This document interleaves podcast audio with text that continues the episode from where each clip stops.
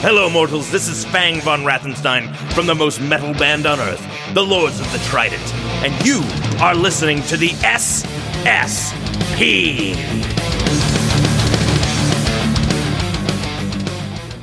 Na? Na? Was sagst du? Ja, ja, also die ersten 53 Male war es schon sehr geil. Dann hat es angefangen ein bisschen zu nerven. Ähm, jetzt so nach dem 111. Mal ist es dann doch wieder ganz cool. Nee, du klingst irgendwie noch nicht so richtig überzeugt. Hello, mortals. This is Fang von Rathenstein.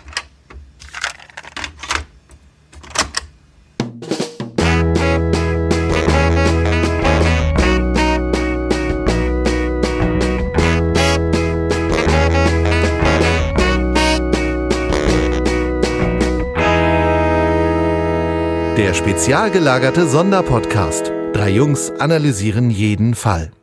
Moin moin und hallo, herzlich willkommen zum spezial gelagerten Sonderpodcast. Ich bin der Tom und ich begrüße wie nahezu jedes Mal meine beiden Kollegen. Hi Olaf. Servus. Hallo Sebo. Tu das nicht, Olaf, tu das nie wieder. Ich dachte, du musst jetzt Moin sagen. Nein. Jetzt begrüß noch mal Olaf bitte. Okay, ha hallo Olaf. Hi. Hallo Sebo. Servus. Okay, Die Welt gerät aus den Fugen. es fühlt sich jetzt auch wieder normal an. Ja. Herrlich. Viel besser. Haben wir alle So ein- rumgemonkt Wenn so ein wieder, ne? Nordlicht Servus sagt, das klingt so bescheuert. Sagt ihr das auch? Rumgemonkt? Seitdem es äh, die Serie Monk im Fernsehen gab, ist es Rummonken zu Hause. Nee, ich habe aber von der Serie Monk auch exakt nur eine Folge gesehen und da versteckt er sich in einem Gefängnis vor zwei Killern in einer großen Waschmaschine. Und als sie ihn da rausziehen wollen, beschwert er sich, weil er noch nicht die passenden Socken gefunden hat. Also er, er hat angefangen, die Socken zu paaren in der Waschmaschine. Ja, und die sind, vor allem sind die alle weiß, das sind nämlich so Gefängnissocken. ich finde Monk großartig. Ja, finde ich auch. Sehr ich hab lustig. nicht, nicht alle Songs gesehen, irgendwann, es wiederholt sich halt auch viel und die Ticks sind dann halt irgendwie doch Ja, wobei er, wobei der Charakter aber eine Entwicklung durchmacht, ne? Also ähm, er wird dann weniger, er ist dann weniger schrullig und äh, ja, er es wird ja, er versucht ja immer diesen Mord an seiner Frau aufzuklären. Richtig. Ja. Und haben sie auch zu Ende gebracht, die Serie, ne? ohne dass sie dann irgendwie mittendrin Ich habe ne? leider die letzte Staffel tatsächlich gar nicht gesehen. Muss ich noch machen. Aber da müsste ich noch von vorne anfangen. Und die Zeit, die Zeit. Das hier ist ja jetzt nicht der spezial gelagerte Monk-Podcast, sondern der spezial gelagerte, ich hab's vergessen, Podcast. Ähm, Sonderpodcast war's. Ah, Ähm, und wir wollen ja über drei Fragezeichen reden. Und heute haben wir eine, ja, eine, also für mich persönlich ganz besondere Folge, nämlich äh, die Musik des Teufels. Denke, warum die so besonders ist, werde ich im Laufe der Erörterung noch das ein oder andere Mal von mir geben. Ich hoffe, ich hoffe, dass du es nicht für dich behältst, weil das würde den, den Sinn eines Podcasts ad absurdum führen. Aber ich dachte, vielleicht lassen wir dieses Mal einfach Olaf zu Wort nee, kommen. aber ich dachte, du beziehst Aber dich das gerade machen auf wir vielleicht auch nicht. Also Nee, der gucken, erzählt eh noch nichts. Laune. Das Schlimme ist halt, dass er so viel Quatsch erzählt. Was willst du machen? Vor allem, Ich dachte, du beziehst einfach die gerade- Ja, wir Modern reden einfach Talking weiter. Cover. Red einfach weiter. Einfach weiterreden, Tom, sonst hört er nicht auf. Entschuldige, oder welches Modern Talking Cover? von äh, einem äh, von einer Facebook-Gruppe über die drei Fragezeichen gab es gerade so eine Cover-Variation zum äh, Musik des Teufels und da sind dann äh, Modern Talking abgebildet. Das fand ich sehr lustig. fand ich auch sehr lustig. Hat mir meine Idee so ein bisschen geklaut für Ja. das Coverbild jetzt, äh, was ihr jetzt gerade seht. Ist es Du halt als Alternativcover geworden. So. Du wolltest das eigentlich mit Blue System machen, ne? Ja, eigentlich tatsächlich nur Dieter Bohlen. Ach so. Äh, und äh, zwar so diese typische Pose, wo er diese Gitarre in der Hand hat, oder er hatte auch früher nicht nur die Gitarre, sondern auch so ein Keyboard, was äh, so einen Gitarrenhals hat. Dies, ja, und vor allem hatte der dann so einen, so einen Sakko mit hochgekrempelten Ärmeln, ey, Alter. Und so eine Föhntoupet. da wollte ich eine Stradivari reinmachen, so in diese Hand. Na, schade. Schade, schade Marmelade. Aber naja. Ist jetzt nicht ganz unähnlich, Lied, ne? In welchem Lied von Modern Talking ist denn überhaupt eine Gitarre drin? Der hat immer, der hat immer mega Gitarre gespielt bei allen Liedern, aber da war ja nie eine E-Gitarre, oder? War da eine E-Gitarre dabei? Bei Geronimo's Cadillac? Ich sing's noch mal an. Geronimo's die- Cadillac. So, da war doch keine Kennst du E-Gitarre. nicht die Mathcore-Vari äh, den Remix, Mathcore-Remix? Ich persönlich bin nicht qualifiziert genug, um an dieser Unterhaltung noch teilzunehmen. Oh. Das ist okay. Tom, dann ich verabschieden kenn- wir dich für heute, dann vielen Dank und bis zum nächsten Mal. Nein, ich kenne einfach nichts von, von Modern Talking. Natürlich, Also jeder Witz. kennt Cherry Cherry Lady. Ja, das war's aber auch. jeder kennt Geronimo's Cadillac. Nein, Natürlich. Nein, Geronimo's warte, es gab doch Cadillac. Ah, komm, du, du Cherry. Lady. La. Nein, Na, na, na, Nein, jetzt hör auf es zu singen, ich kenn's wirklich nicht. Es gibt nicht noch irgendwie einen anderen großen Hit von denen, den jeder kennen sollte? Natürlich, Weil es gibt Sherry zig. Sherry Lady kenne ich, aber das war's dann auch. Welche fallen Your dir My noch Heart, ein? Your My Soul ist, glaube ich, der bekannteste. Ja, genau, doch, das, das habe ich auch mal gehört. Brother ja. Louis. Äh, äh, nee. Brother Louis, Louis, Louis. Ey, es tut mir leid, dass ich die alle kenne. Es ist You can win if you want. Das ist von Queen. Das ist dieses Bam, Bam, Bam. Wollen, wollen wir dazu übergehen, was ihr so ja, gehört das ist habt? das genau. Ich kann euch gerne erzählen, was ich so gehört habe in meiner Freizeit. Und Modern zwar hatte Talking. ich in der letzten, nee, das tatsächlich gar nicht. Ähm, ich habe ein, ein Hörspiel gehört und zwar hatte ich das in der letzten Zwischenfolge von der Hör mich angekündigt, dass ich da mal reinhören möchte. Und zwar Der Hexer von Salem habe ich gehört und äh, ist eine neue Hörspielvariante von, jetzt muss ich gerade gucken, Lindenblatt Audio. Und ähm, ich hatte ja schon mal gesagt, ich möchte gerne den Hexer von Salem mögen. Und habe ihm schon viele Chancen gegeben. Äh, unter anderem die Lesung von dem ersten Band, was jetzt auch als Hörspiel erschienen ist, von, ähm, wie heißt es? Als der Meister starb. Das ist die Entstehungsgeschichte vom Hexer von Salem. Und Wolfgang Hohlbein ist kein begnadeter Leser. Autor sei jetzt jeden. Geschmacksfrage. Ist Geschmacksfrage, würde ich auch sagen. Also als Jugendlicher habe ich sehr viel Holbein-Sachen gelesen. Ähm, es ist Ich hab's mal- ich hab's kein mal Shakespeare, probiert. ne? Also, Ich hab's probiert und fand's grausam. Soll ich's trotzdem in die Playlist packen? äh, ja, äh, also als der Meister starb, Hexer von Salem, Hörspiel ist, ich sag mal, es ist gut. Es ist jetzt nicht. ich, find, ja. ich finde ja, der Name Wolfgang Hohlbein klingt nach so einem gescheiterten Piraten. Du wirst lachen, das Ganze spielt auf einem Segelboot. Wolle Holbeins Adventures. Geilo. Ja, äh, ja, also den ersten Teil, den gibt's auf Spotify, den zweiten Teil gibt's schon als CD zu kaufen, noch nicht auf Spotify. Ich höre mir da nochmal so die zweite und die dritte Episode von an und guck dann nach, ob ich damit weitermache. Es gibt schon ein paar mehr Geschichten. Hexer von Salem, ähm, kurzer Hintergrund für alle, die nicht wissen, was das ist. Der Hexer von Salem spielt Ende des 19. Jahrhunderts ähm, und handelt von eben dem Hexer von Salem, der magische Fähigkeiten besitzt, um dort die großen Alten zu bekämpfen. Ja, also Lovecraftscher Hintergrund. Klingt hammerspannend. Ja, ist halt ein Groschenroman und John Sinclair hat sich durchgesetzt, würde ich sagen. Äh, nicht Bei mir ohne so. Grund. Ja. Ist das denn auch das Salem in Massachusetts? Also das, wo auch die Ja. Hexenverbrennungen waren? Okay, Tatsächlich ist das so, Salems. dass er zu einem Hexenzirkel oder der Vater, als der Meister starb, er erzählt im Prinzip die Geschichte von dem Vater vom Hexer, der ähm, seine Freunde verlassen hat, die, also die ebenfalls Hexer oder Hexen sind und die wurden halt von einer Meute in einem Haus umzingelt, aber er hat sich dann irgendwie von dannen gemacht und ja, so, so ist das zum Namen gekommen. Es geht tatsächlich um die Hexenmorde in Salem. Sebo, was hast du denn gehört? Okay, kommen wir vom Hexer von Salem jetzt zu was richtig Gutem. Und zwar habe ich äh, wieder eine Band, beziehungsweise einen, einen Mann, den ich euch vorstellen möchte, der heißt Thomas Benjamin Wild und dann ESQ. Esk? Keine Ahnung. Vier Worte. Thomas Benjamin Wild Esk. So. Und der macht ähm, Banjo-Musik. So Ragtime, würde ich sagen. Und es ist unfassbar witzig. Die Texte sind saulustig und ich werde mal ähm, I've No More Fucks to Give in die Playlist packen und ähm, ja, auch noch Awkward, Awkward Encounters While Walking My Dog.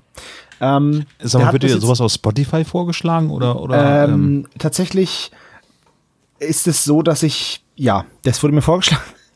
tatsächlich, ähm, ich habe diesen, nee, das ist so, ich habe diesen Typen im Internet gesehen, wie er in einem, in einer Herrenboutique ein Lied auf seinem Banjo spielt, angezogen wie ein 20er Jahre Mann mit gezwirbeltem Bart.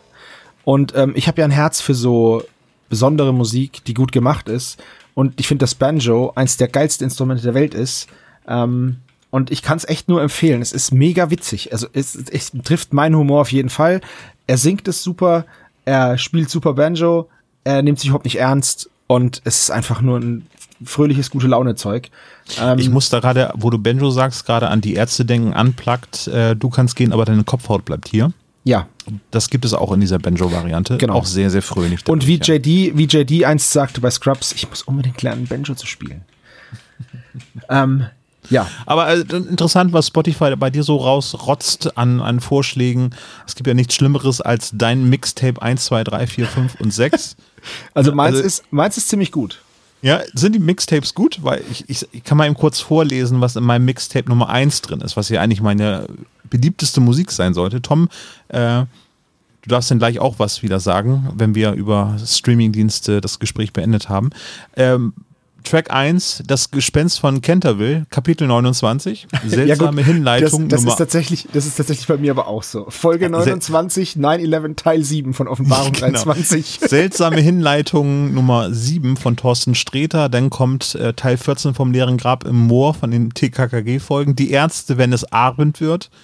Ähm, John Sinclair und Atze Schröder ist damit drin. Und ich denke, ja. Okay, ich höre viele Hörspiele, aber das als Mixtape rauszubringen. Liebe Redaktion, liebe Programmierer von Spotify, das ist nicht so cool. Nee, das stimmt tatsächlich. Aber ich habe zum Beispiel eins hier, deine Top-Tracks 2018. Das ist super cool. Die B-Seiten auch super. Ähm, und die anderen Mixtapes, die ich hier drin habe, die sind okay. Also da gibt's jetzt eins mit so Machine Head, Five Finger Death Punch, Dope. Und eins eher mit so Irish Music. Und dann mit so, ja, so ähm, Folk Metal habe ich noch eins. Und ja, das ist schon gut. Fersengold, Deichkind und Hannes Wader in einer in einem Mixtape passt jetzt auch nicht so Naja, Knaller. ich habe hier Revolverheld Matzen und Kika Tanzalarm in einer Playlist. Also, jetzt kommst du. Bisschen bescheuert, Gut, ja. ähm, Entschuldigung, die Unterbrechung. Tom, was hast du denn so gehört? Jetzt habe ich gerade einen Schluck getrunken. Ja, das habe ich doch gewusst. Mein Getränkedetektor, mein Spezi-Detektor hat. Oh, oh, oh. Oh, Das ist sehr schlimm heute Abend mit Ja. euch. aber die Gags waren gar nicht so schlecht bisher. Schenke ich mir auch noch was zu trinken ein. Ähm, ich kann das, egal wo ich das mache, es, man hört's immer. Es tut mir leid. Hinterm Rücken, hinterm Rücken. Nein, es, funkt, es funktioniert nicht, auch hinterm Rücken nicht. Gut. Während Servo sich also was einschenkt, ähm, kann ich ja kurz sagen, was ich in letzter Zeit so gehört habe. Also, ähm, Christine und ich haben es endlich geschafft, die dritte Staffel von Monster 1983 zu Ende zu hören. Na, immerhin. Ja, das war mir aber auch jetzt irgendwie noch so eine Herzensangelegenheit, das endlich mal getan zu haben. Und ähm, tja, was kann man anderes sagen, als es ist das beste und das bestproduzierte Hörspiel, das ich in den letzten, weiß ich nicht, 10, 15, 20, sagen wir 100 Jahren gehört habe. Äh, ich bin die Sprecher, Jahre alt. die Sprecherwahl ist halt einfach super. Man hat das Gefühl, man guckt einen Hollywood-Film.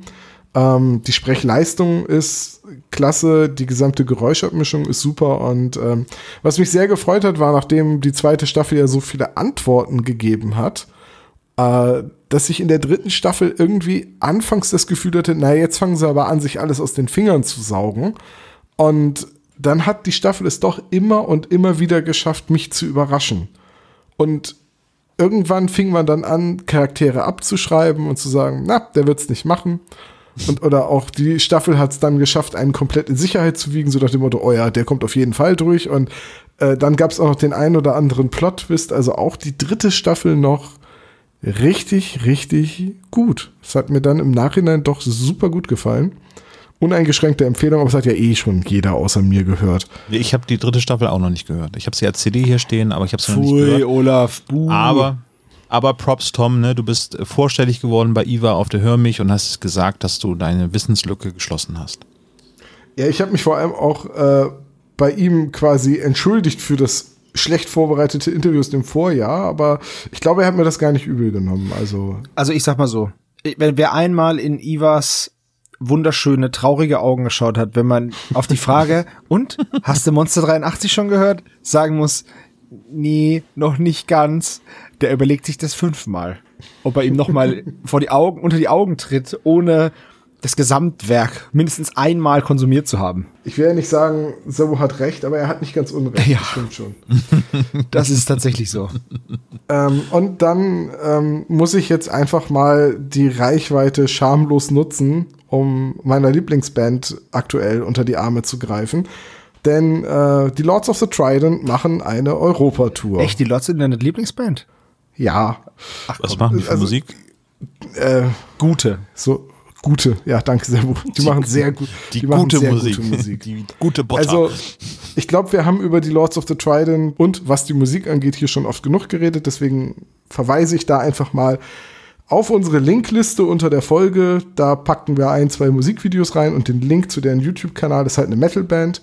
Und äh, wer mit der Musik was anfangen kann, der kann die Band unterstützen, denn die Europatournee führt sie auch nach Deutschland. Sie sind am 2. Oktober in Hamburg in der Bar 227. Das ist in der Nähe von der Sternschanze, also mitten in Hamburg. Und am 4.10. sind sie in Marburg. Und ähm, ich bin wahrscheinlich bei beiden Konzerten, Hamburg 100%, Marburg höchstwahrscheinlich auch. Also vielleicht wollt ihr auch einfach nur äh, mit mir das Konzert besuchen, dann könnt ihr auch vorbeikommen. Aber ihr müsst der Band huldigen, weil die haben das verdient. Tom ist das kleine Mädchen ganz vorne. Ja, der, der die ganze Zeit kreischt. Das kreischende kleine Mädchen ganz vorne, das dann auch bei ein, zwei Liedern in Ohnmacht fallen wird. De, de, definitiv. Sehr definitiv. schön, sehr schön. Ähm, Ja, ich habe jetzt aber auch noch was. Ganz kurz nur. Und zwar wurde mir auch vorgeschlagen in meiner, in meiner Spotify, ja, keine Ahnung, Vorschlagsliste eben. Miracle of, Miracle of Sound. Das ist eine Band, die machen ähm, Videospiel-Metal. Das klingt komisch, aber äh, deren Alben heißen Level 1, Level 2, Level 3, Level Oh, 4. warte. Warte, warte. Ich weiß, wie das fünfte Album heißt. Hm, sag mal. Äh, Level Boss. Nee, Vistas. Aber dann heißt es wieder Level 5. Ähm, Ja, ähm, die haben jetzt, weiß ich nicht, äh, zwölf Alben, sind bei Level 9 oder so.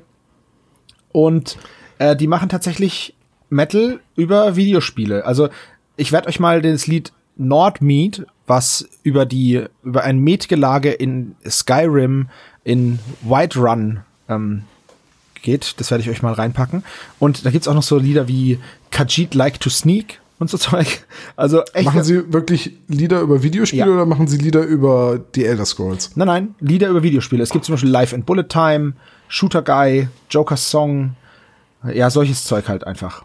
Von der Grundidee erinnert mich das ein bisschen an Machine Supremacy, die ja so, aber die, die sind halt eher dafür bekannt, dass sie Chiptune-Metal machen. Also die haben noch äh, Töne, die durch den C64 Soundchip, also eben Chiptune, 8-Bit, ähm, in die Musik eingespielt werden und die benutzen quasi die, Pro die Programmierung des C64s noch für Also es, es kann sein, dass das hier auch ist, weil es sind so viele Lieder. Es sind auf einem Album äh, 33 Songs. Auf Level 1 sind 33 Songs, die alle über zweieinhalb Minuten gehen. Äh, bis aufs Wie ist die letzte. Band gleich? Die Band heißt Miracle of Sound. Ich mag ja sonst auch Musik, die durch Floppy Disk und ähm, ähm, Nadeldrucker erzeugt werden. Das ist immer sehr geil, wenn dann so, wenn so ein Rack aus 20 Floppy Disks die Game of Thrones Titelmelodie Genau, spielt. Das ist ja. schon, Und da, das ist schon da möchte packen wir mal in die ganz- Shownotes mit Genau, rein, und da ne? gibt's nämlich, da gibt's nämlich das, ähm, wie heißt es jetzt, Device Orchestra auf YouTube. Mhm. Ähm, das habe ich tatsächlich abonniert und die haben letztens erst äh, den Game of Thrones Titelsong gemacht. Und das ist wirklich cool. Er macht das mit elektrischen Zahnbürsten und ähm, so Kreditkartenmaschinen äh, und alten Schreibmaschinen. Das ist ziemlich geil. Das ist ja Musik des Teufels. Auf jeden Fall. Weil Device Videospiele sind ja auch ne, diabolisch. Ja. Und er klebt lustige Wackelaugen an seinen Zahnbürsten. Dann sieht's noch cooler aus. Props an dich, Sebo, dass du nicht gesagt hast, das ist eine super Überleitung. Ah, jetzt. Jetzt Ah, habe ich selber gerade kaputt gemacht. Also im Buch ist das keine gute Überleitung. Nur um das gleich vorweg schon einmal gesagt zu haben. Haha, so. Johannes kann auch schon wieder einen Strich machen. So, Merkt ihr das? Wir werden selbstreferenziell. Wir müssen mit diesem das Podcast ist super aufhören. nervig. Lasst mal weitermachen. Und es wirkt total selbstgefällig. SSP Jumping the Shark, ja. Äh, ja, lasst uns über das Hörspiel reden. Ähm, die Musik des Teufels. Warum reden wir über die Folge? Weil, äh, ja, es Wir ist halt so. hatten. Ja, und die Lords of the Trident so nett waren, uns diese ID einzusprechen. Und Ja, dann haben wir gedacht, okay, wir müssen irgendwas machen, was, was mit Musik zu tun hat. Und dann Genau. waren wir uns eigentlich schon einig, weil wir endlich über die Musik des Teufels reden können und damit auch über die erste Folge, in der Jelena auftaucht. Und So hast du mir das schmackhaft gemacht, ne? so habe ich es mir selbst auch nochmal schmackhaft gemacht. Folge 84, die Musik des Teufels, geschrieben von André Marx, Hörspielproduktion André Minninger und Heike Dine Körting.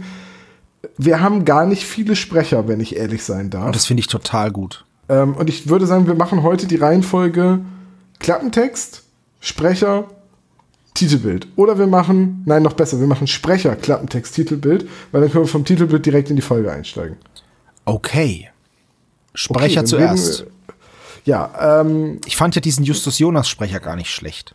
ja, Oliver Robeck, ich glaube, der hat noch eine Karriere vor sich. Ja, ich glaube Aber der klingt nicht mehr wie ein Teenager, das muss man mal Was, so was sagen. mir so ein ne? bisschen aufgefallen ist bei diesem Bob, gerade wenn der sich aufregt, erinnert er mich sehr an Gollum. Stimmt, ja. Ich weiß nicht, ob das Zufall ist oder. Oder an diesen einen Sprecher aus dieser Versicherungswerbung. Für diese Zahnzusatzversicherung. Ja, aber äh, hier dieser Peter, ähm, der, der erinnert mich hier auf King of Queens, äh, hier der, der kleine dicke Freund. Patton Oswald. Ja, ich weiß, dass der Patton Oswald heißt, aber Das ist übrigens der gleiche Oswald, der auf JFK geschossen hat. ah, ja, ja, stimmt. ja, aber dieser Peter, der klingt wirklich noch sehr, sehr jung, finde ich, oder? Ja. So, Ja. kommen wir jetzt zu den richtigen Sprechern? Die, die anderen sind keine richtigen Sprecher. Das sind bessere Komparsen. Richtig, die sind halt auch dabei. Gott, jetzt, Ja, also- wenn, die, wenn die das jetzt als allererstes hören, dann sind wir so tot. Ich muss mal so sagen, das fühlt sich an gerade wie eine Ben Nevis-Folge, aber Das, Nur was diesmal meine diesmal, diesmal trinke ich was. Ähm, guten Pfefferminz-Cola. Wir haben eigentlich drei regelmäßige drei Fragezeichen äh, Mitsprecher, könnte man ja fast sagen, in dieser Folge. Wir haben nämlich einmal Lutz McKenzie in der Rolle des Thunderhell.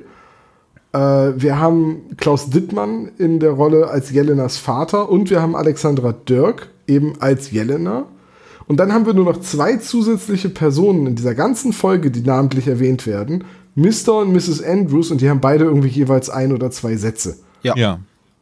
Und ich muss ehrlich sagen, ich habe weder über Roland Becker, der Mr. Andrews spricht, der ist in mehreren drei Fragezeichen-Folgen bei, aber über den habe ich bei einer wohlgemerkt schnellen Suche nicht so viel gefunden, weil ich mich nämlich total verbissen habe an Carola Lange und über die habe ich rein gar nichts rausgefunden. Ja, da hast du deine Ressourcen ja gut aufgeteilt. Ja, könnt ihr, könnt ihr mir da vielleicht weiterhelfen? Habt ihr irgendwas Natürlich nicht. Ah, ja. Also ähm, Roland Becker hat auf jeden Fall schon mehrmals ähm, bei den drei Fragezeichen gesprochen, auch unter anderem beim, oh, ich muss jetzt gerade, beim verschwundenen Filmstar, hat er da nicht auch Mr. Andrews? Nee, das ist, genau, er spricht beim verschwundenen Filmstar mit, aber nicht Mr. Andrews, weil da ist es Günther König, der den spricht. Und er selber spricht dort, glaube ich, John Travis. Das ist der verrückte Regisseur, ne? Mit Ja, dem- richtig, genau. der diesen Affenarm mit einem aufgespießten Auge haben Ja. der eine Wendeltreppe runterkommt. Und das ist auch, ah nee, das ist auch nicht Mr. Andrews, sondern das ist Mr. Das ist ja, das ist ja Folge 50. Das würde sich ja eigentlich voll gut anbieten für November. Dadadadam. Hat er jetzt gespoilert? Liebe Hörer, Nein. schreibt es in die. Kommentare. Aber ich sag mal so, wenn man die Quersumme bildet, ist von 50 ist man ganz in der Nähe. Ja, so mit Oder auch 17, nicht. oder? Ja, 17. Ähm, 17 haben wir aber schon besprochen, dass die gefährliche Ja, aber in der Nähe, das wäre dann, ähm, Ja. Übrigens ist Roland Becker auch in Meuterer, Meuterei auf hoher See. Ich habe heute ein bisschen Wortfindungsstörung. Und da ist er auch Mr. Andrews. gut, Richtig. die beiden Folgen sind höchstwahrscheinlich so am Stück produziert worden. Die sind recht nah beieinander, das stimmt schon. Ja, 83, 84, genau. Ja, wahrscheinlich war er gerade da. So, Roland, hast du kurz Zeit, kannst du eben zwei Sätze einsprechen, dann bist du jetzt Mr. Andrews. Ja, müssen wir auch Das- nochmal rüber sprechen. Das ne? hatten wir ja mit ähm, Kerstin Träger, die hat uns das ja auch bestätigt, dass das dann eben die Leute, die gerade vorbeilaufen, die werden Für so einfach kleinere Rollen, ja, für so wenn, kleine wenn die. Leute da sind. Es ist aber auch, es ist aber auch nur wirtschaftlich, das so zu machen. Ja, natürlich. Also von daher, ja, gut. Ähm, ich finde Klaus Dittmann als Mr. Scharkow super besetzt. Dem kauft man auch ein bisschen diesen leicht russischen Akzent ab. So Ja. ein bisschen zumindest. ja. Ähm, und Lutz McKenzie ist, naja, das ist Lutz McKenzie, der ist über jeden Zweifel erhaben, wenn er den Bösewicht spricht. Äh, wollte ich gerade sagen, aber das ist quasi so sein Hattrick, was äh, den komischen, spirituellen, musischen Menschen angeht, beim Bauchredner, ist ja quasi der Bauchredner, also ähm, Ja. und er ist Also- Asmodes van der Hell, um das jetzt mal so zu. In der singenden Schlange ist er der Herr As- Asmodi, ja, und hier ist er jetzt der Thunderhell. Aber in dem Namen Thunderhell, ne? Teufelsgeiger und dann heißt der Thunderhell, also aus der Hölle. Geiler Name, oder? Es ist ein geiler Name, aber für drei Fragezeichen-Verhältnisse schon fast ein bisschen cheesy. ist fast schon ein bisschen ja so, als hätten sie ihn, TKKG-esk. als hätten sie ihn Baddy McBad Guy genannt. Guy Incognito. Ich bin Guy Incognito. Oder Gangster McGangsterface. Komm, Sebo, sag's. Boaty McBoatface. Dankeschön. Ja, aber ansonsten halt sehr wenige Sprecher und das, obwohl eine ganze Abendgesellschaft vorkommt. Aber das sind halt Komparsenrollen, die sagen halt nur so Dinge wie weiter, spielen Sie nochmal. Und- Da Capo, von vorne, du Affe. Ich wollte da gerne nochmal äh, nachher eigentlich drauf eingehen, aber sind es die TKKG-Sprecher? Ich würde fast mein Ähm, ja, ich hab mir Taschengeld verwetten, dass das Veronika Neugebauer ist. Richtig, es ist auch, es sind auch Karl und Klößchen mit dabei. Ich habe mir das extra aufgeschrieben. Ähm, Die sind die Sprecher, beziehungsweise dieser Jubel ist aus TKKG, aber ich habe die Folge nicht gefunden. Also der Applaus ist von TKKG. Ja. Das ist in der vierten Szene, wo das, ähm, wo die Musik dann aus ist, dann jubeln die und da hört man ganz deutlich. Am besten hört man Gabi. Genau. Äh, sehr markante Stimme. So, Genau. Ja. Aber das hatten wir ja auch schon öfter, dass äh, Jubelgeräusche oder ähm, ja aufgebrachte Menge durch Soundschnipsel. Ja, ja, die beiden. Partydamen, die irgendwie so ein hohes Lachen haben. Genau. ist auch sehr markant bei den Europäern. Und da gibt's dann noch eine interessantes, einen interessanten Punkt, aber den werde ich dann später erwähnen, wenn es soweit ist. Da gibt's nämlich noch eins, da verhält sich Peter in einer Situation komplett unangemessen. Aber das werde ich dann, werde ich dann noch erwähnen, Ja, wenn's soweit ich ist. glaube, ich weiß, welche Szene du meinst. Ja. Ja. Gut. Zu den Sprechern bleibt eigentlich sonst nichts zu sagen. Ist halt ein schönes Kammerspiel, ne? Und der Konflikt ist ja im Endeffekt auf die drei ausgelegt. Finde ich eigentlich ganz cool. Äh, tatsächlich, ja. Ja. Ähm, magst du im Zuge dessen einmal bitte den Klappentext vorlesen? Was ist nur mit Bob los? Warum reagiert der sonst so ausgeglichene Detektiv plötzlich aggressiv und gereizt auf seine Freunde? Es scheint, als stünde er unter dem Einfluss einer fremden Macht. Justus und Peter beschatten ihren Freund und folgen ihm unauffällig in den Konzertsaal eines Privathauses. Dort lauscht Bob gebannt der Musik eines virtuosen Geigenspielers. Und bevor sie wissen, wie ihnen geschieht, werden auch Justus und Peter von den Klängen gleichsam verhext. Können sie sich dem Bann des Teufelsgeigers entziehen, ehe es zu spät ist? Also früher war ja fremde Macht immer ein Codewort für der Russe. Ja, wobei ich fremde Macht auch schon als Aliens ähm, gesehen habe oder oder ähm, gehört habe. Äh, bei Jan, Naja, bei Jan der- Tenner zum der- Beispiel. Der Thunderhell klingt ja jetzt ein bisschen eher so nach, sagen wir mal, Belgier, Niederländer, irgendwas. Irgendeins der entspannten Völker, ne? Ja, aber gut. Über den Namen Thunderhell haben wir ja schon geredet. Finde ich tatsächlich einen sehr guten Klappentext. Der verrät nicht zu viel, der reißt aber so die Grundstimmung an und baut das Mysterium der Folge so ein bisschen auf. Ja. Wobei ich gleich dazu sagen muss, dass ich finde, dass weder im Buch noch im Hörspiel irgendwie klar ersichtlich ist, warum Bob so gereizt reagiert. Das habe ich auch nicht verstanden, weil er hat Aber da eigentlich gar wir- keinen Grund. Aber da reden wir ja wahrscheinlich gleich drüber. Ja. Ja, Ich möchte mit euch über das äh, Cover der Folge reden. ja, mach Ja. mal. Ich hatte ja irgendwann mal angeregt, dass wir das vielleicht regelmäßig machen sollten und dann haben wir es wieder dreimal vergessen. Okay, dann fangen wir Wir- ab jetzt wieder regelmäßig an, bis wir es wieder vergessen. Ja. Mit dem Rauchen aufhören ist einfach, habe ich schon 84 Mal. Ja. Ähm, tatsächlich, wenn man sich das Buch Die drei Fragezeichen und die geheimen Bilder, den Bildband aus dem Kosmos Verlag, äh, zur Hand nimmt, dann sieht man, dass Eiger Rasch eine Menge unterschiedliche ähm, Entwürfe für die Folge hatte. Und mal ist die Geige sehr prominent mit einer schwarzen Figur, die wohl der Teufel sein soll. In einem anderen ähm, Entwurf sieht man ein Notenblatt mit Kerzen im Hintergrund und auf dem Notenblatt ist so eine schwarze Teufelsfigur, die darauf tanzt oder sich anschleicht oder so, schwer zu sagen. Und ein Entwurf zeigt sogar Jelena, die einen Geigenkoffer auf der Schulter trägt und deren Rollstuhl so aussieht, als hätte er Feuer gefangen. Oh, krass. Ja, das ist also eine, einer der frühen Entwürfe, rückt also Jelena als zentrale Figur so ein bisschen in den Mittelpunkt, bevor es dann die Teufelsmaske äh, mit der Geige in der Hand wurde. Fand ich aber immer ein sau cooles Covermotiv. Also ich glaube, allein deswegen habe ich schon sehr oft zu dieser Folge gegriffen. Ja, also ich finde das, ich finde den gerade das Gesicht auch super cool. Ich weiß jetzt nicht, ob ich den Schwanz da so gebraucht hätte, wenn ich ehrlich bin. That's what she said. Tom, der war ein bisschen primitiv, ne? Ach komm, bitte, ich bitte euch. Nee, ist okay, ist okay. Ich, äh, ja, es ist, er ist halt einfach, oder wir dürfen nicht vergessen, er ist halt auch das Nesthäkchen, ne? Er ist der Jüngste. Er ist halt der. Jüngste und er ist da halt noch ein bisschen in diesem Pipi-Kaka-Humor. So. Ähm, Das ist eine fäkale Phase. ja, ja, das kennt man ja. Ähm, also, ja, ich finde das Cover auch ziemlich cool. Ähm, auch diese Farbgebung finde ich ziemlich cool. Was ich nicht ganz so mag, ist dieses, ähm, auf der linken Seite vom Cover ist dieser, weiß ich nicht, Regenbogen-ähnliche Blocksatz aus drei Farben. Den finde ich nicht so cool, muss ich sagen. Gerade dieses Pink, ich mag ja Pink als Farbe total gerne, aber das passt irgendwie meiner Meinung nach nicht so gut rein. Aber hey, wer bin ich? Ich hab, bin kein Künstler. Ich weiß auch nicht so richtig, was das darstellen soll, dieser Farbbogen. Ich glaube, das ist einfach wahrscheinlich ein Farbverlauf, der da so reingekommen ist durch wahrscheinlich ja das Ursprungsbild. Also Algerasch hat ja oft Vorlagen genutzt. Ja. Ja, richtig, genau. Ähm, ich denke, dass das ein einfach eine Bildvorlage war, die dann digitalisiert worden ist. Und wenn das so eine Tonwerttrennung ist, dass man dann eben halt sagt, äh, man reduziert das Ganze jetzt von, von dem Farbspektrum her, dann kommt sowas zustande. Ich finde halt, das das ist ja bei meinen Bildern, wenn ich die äh, Cover Ja. entwerfe, ähnlich. Ne? Also, Ja, aber ich finde halt einfach, dass das so nicht, das Orange und das Gelb, das passt schon, weil das so ein bisschen, dieses Orange-Braun und das Gelb, das kann so, ist ja auch, wird oft von der Geige wieder aufgefangen. Ähm, Ja. Und an der Schulter von diesem Teufelsgeiger ist ja auch orange, also von diesem Lichtwurf oder wie man das nennen möchte.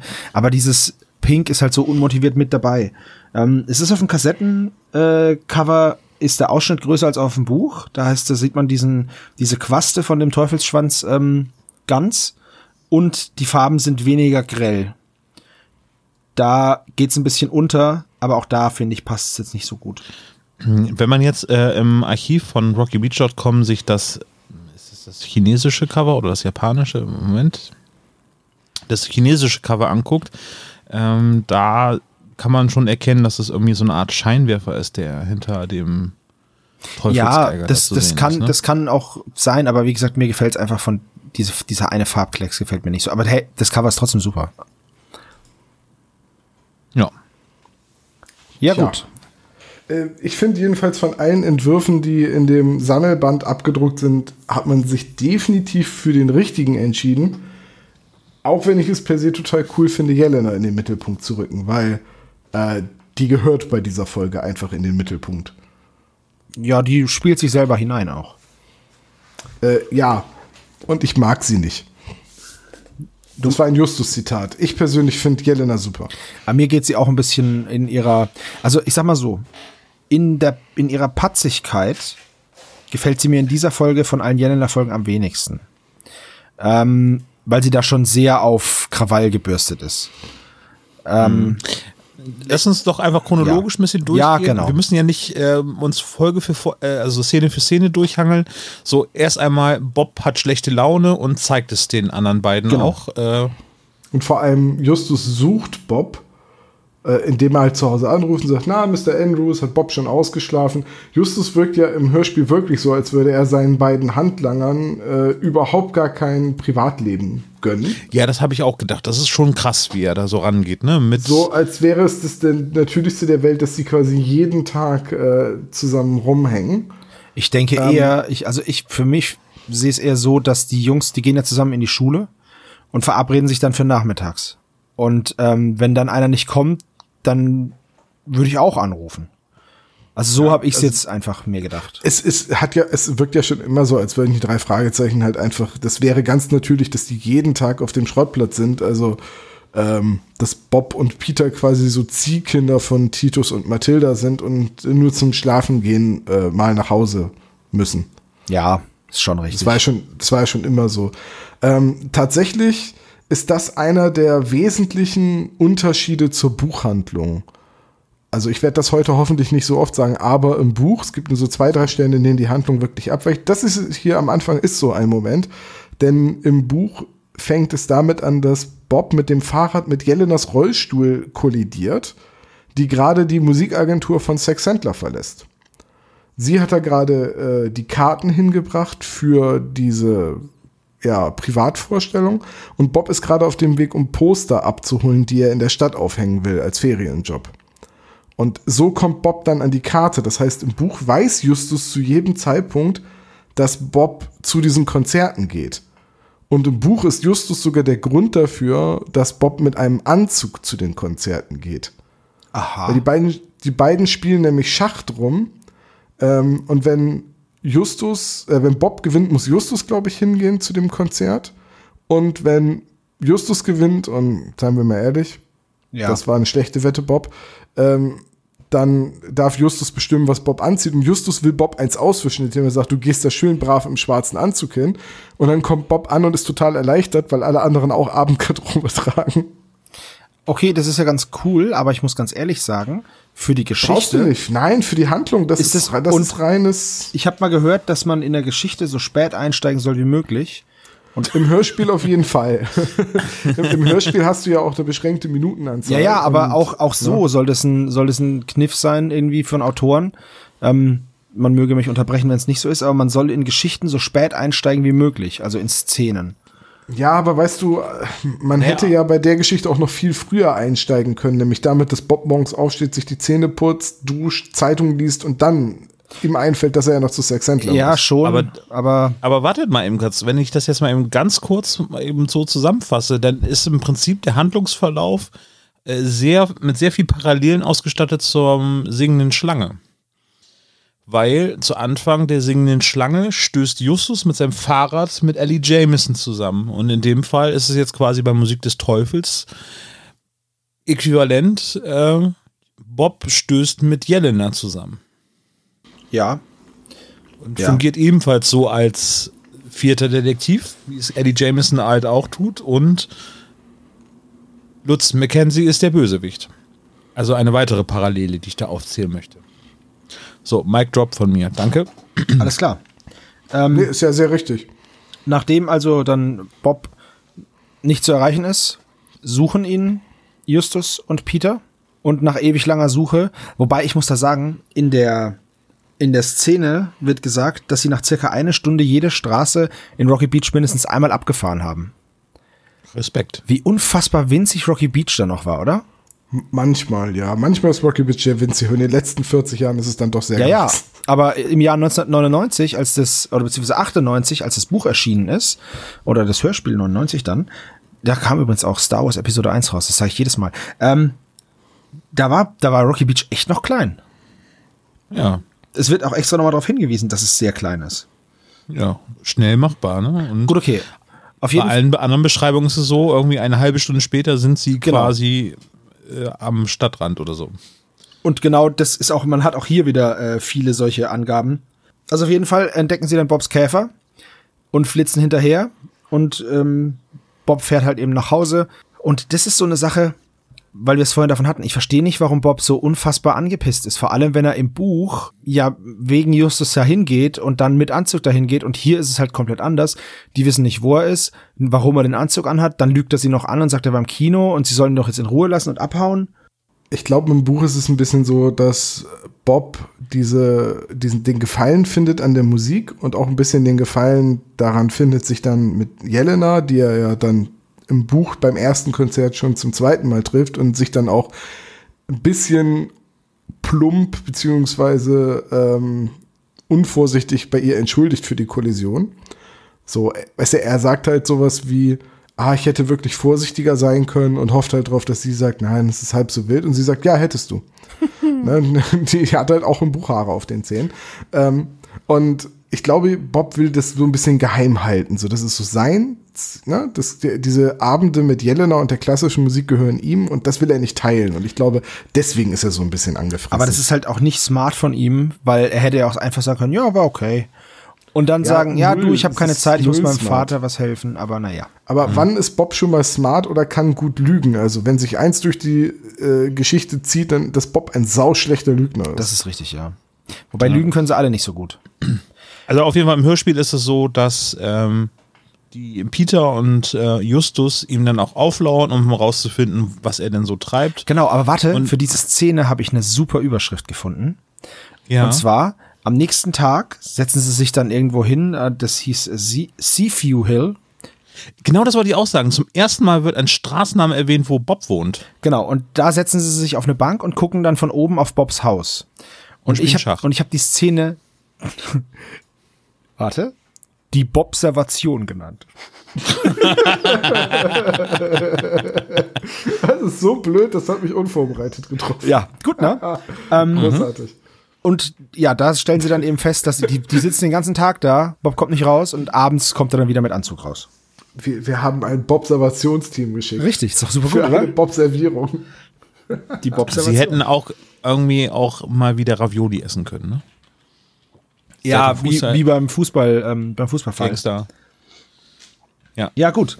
Ja, Ähm, aber auf jeden Fall wird der Straßenname erwähnt. Und ist es denn der, da müssen wir gleich mal im Tom fragen, weil das ist tatsächlich so ein Mindfuck, äh, als ich das so verfolgt habe, weil Seaview Hill, da wohnt Bob und Jelena wohnt, also dieses Anwesen außerhalb von Rocky Beach heißt, Ja, es ist irgendwas mit Lake. Und ich meine, mir gemerkt zu haben, dass es auch irgendwas mit Lakeview ist. ich dachte mit Hill. Wobei, ich war mir nicht ganz sicher, ob, ob äh, Bob richtig im Seaview Hill, was auch immer, Straße wohnt oder ob die Dann kann auch an der Ecke von wohnen, da ja. oben Ja, am, am runtergucken. folgenden Nachmittag platzierte er sich zusammen mit Peter auf dem Seaview Hill auf einer Bank. Genau. Also das scheint ein wirklicher Hügel zu sein.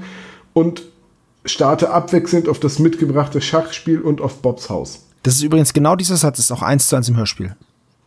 Nee, äh, ich habe das Hörspielskript offen. Ach so, das, ja gut. Ja gut, es hätte sein können, dass du das Buch offen hast. Ich Deswegen. gucke, ich gucke gerade parallel noch äh, ins Buch. Äh, das habe ich mir aber auch digital kaufen müssen auf die Schnelle. Ähm, deswegen habe ich da auch nur die EPUB. Genau, Hillview Drive wohnt. Hillview äh, Drive, genau das was. Also da wohnt Jelena Tschakova, Genau. genau.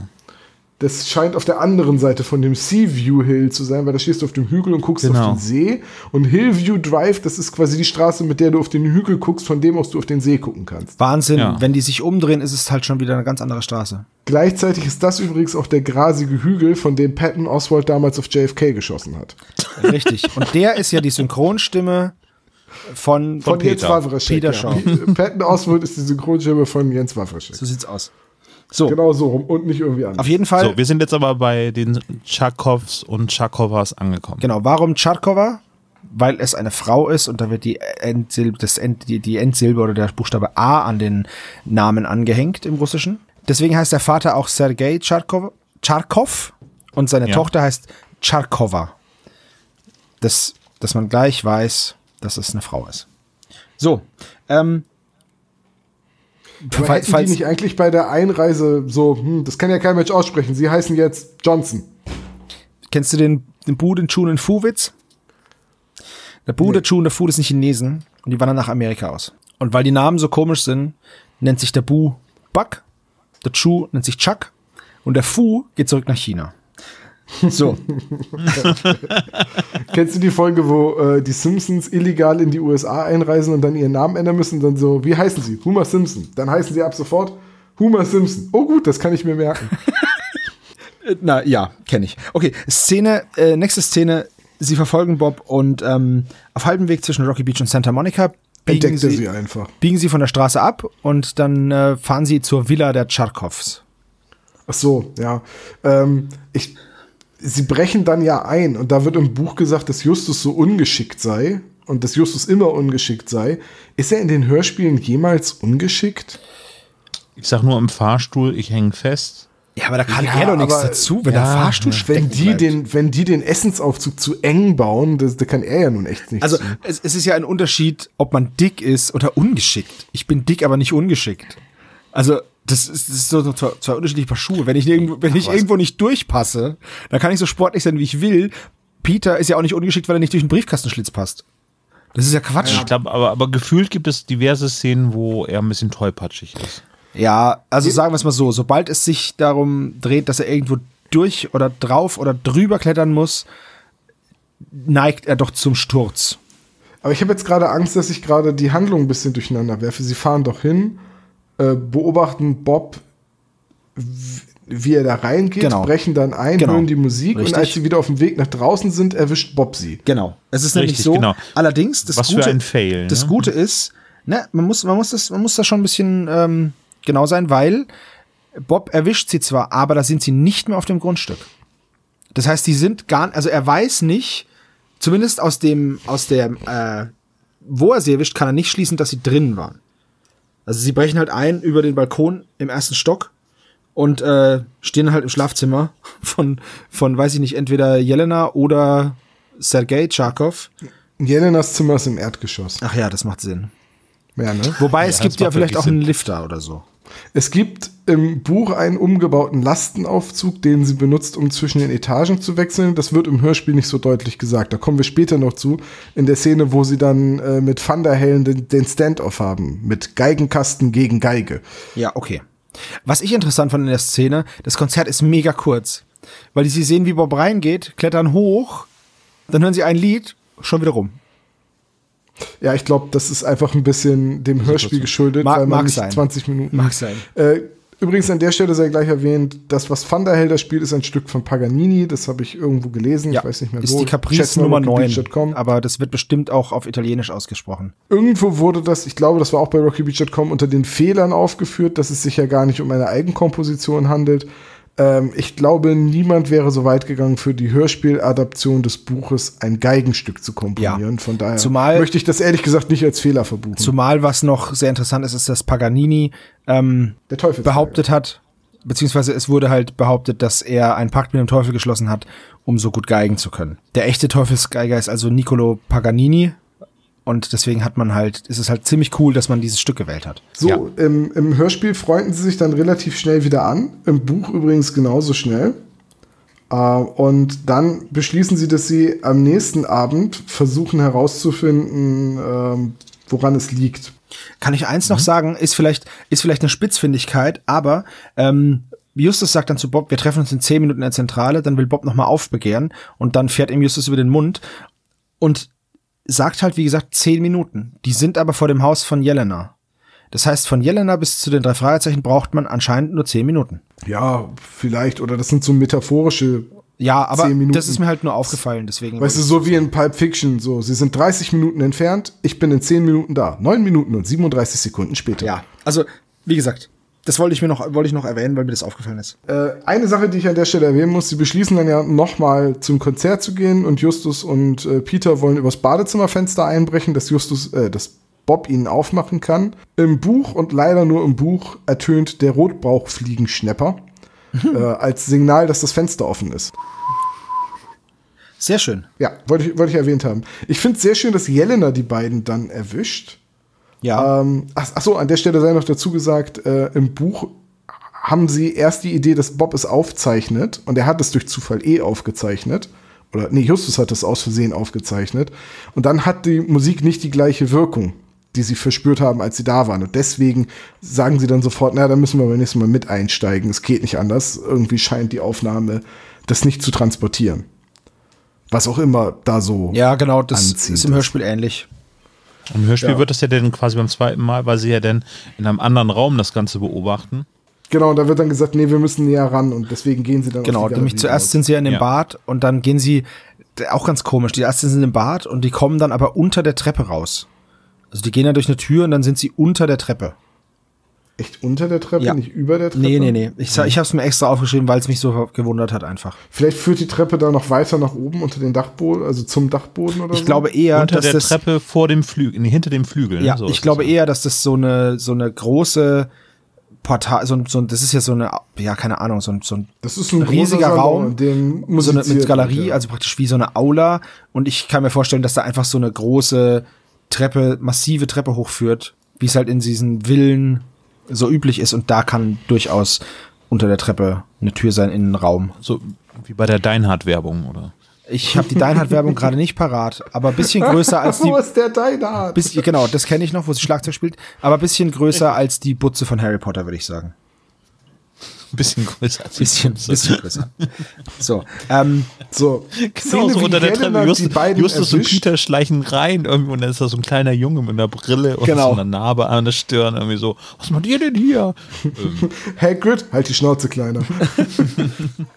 äh, ich finde es jedenfalls sehr schön, ähm, wie Jelena die beiden dann ertappt und Justus ihr den Mund zuhalten will, damit sie keinen Alarm schlägt und sie ihn dann erstmal beißt. ja, also, also das ist aber, das ist aber auch wieder so, wie, wie kommt er denn dazu? Also ich habe noch nie jemandem den Mund zugehalten. Du bist aber auch noch nie bei jemandem ins Haus eingebrochen, während der zu Hause ist. Ich sag mal so, Du ich bin ja jetzt, sind.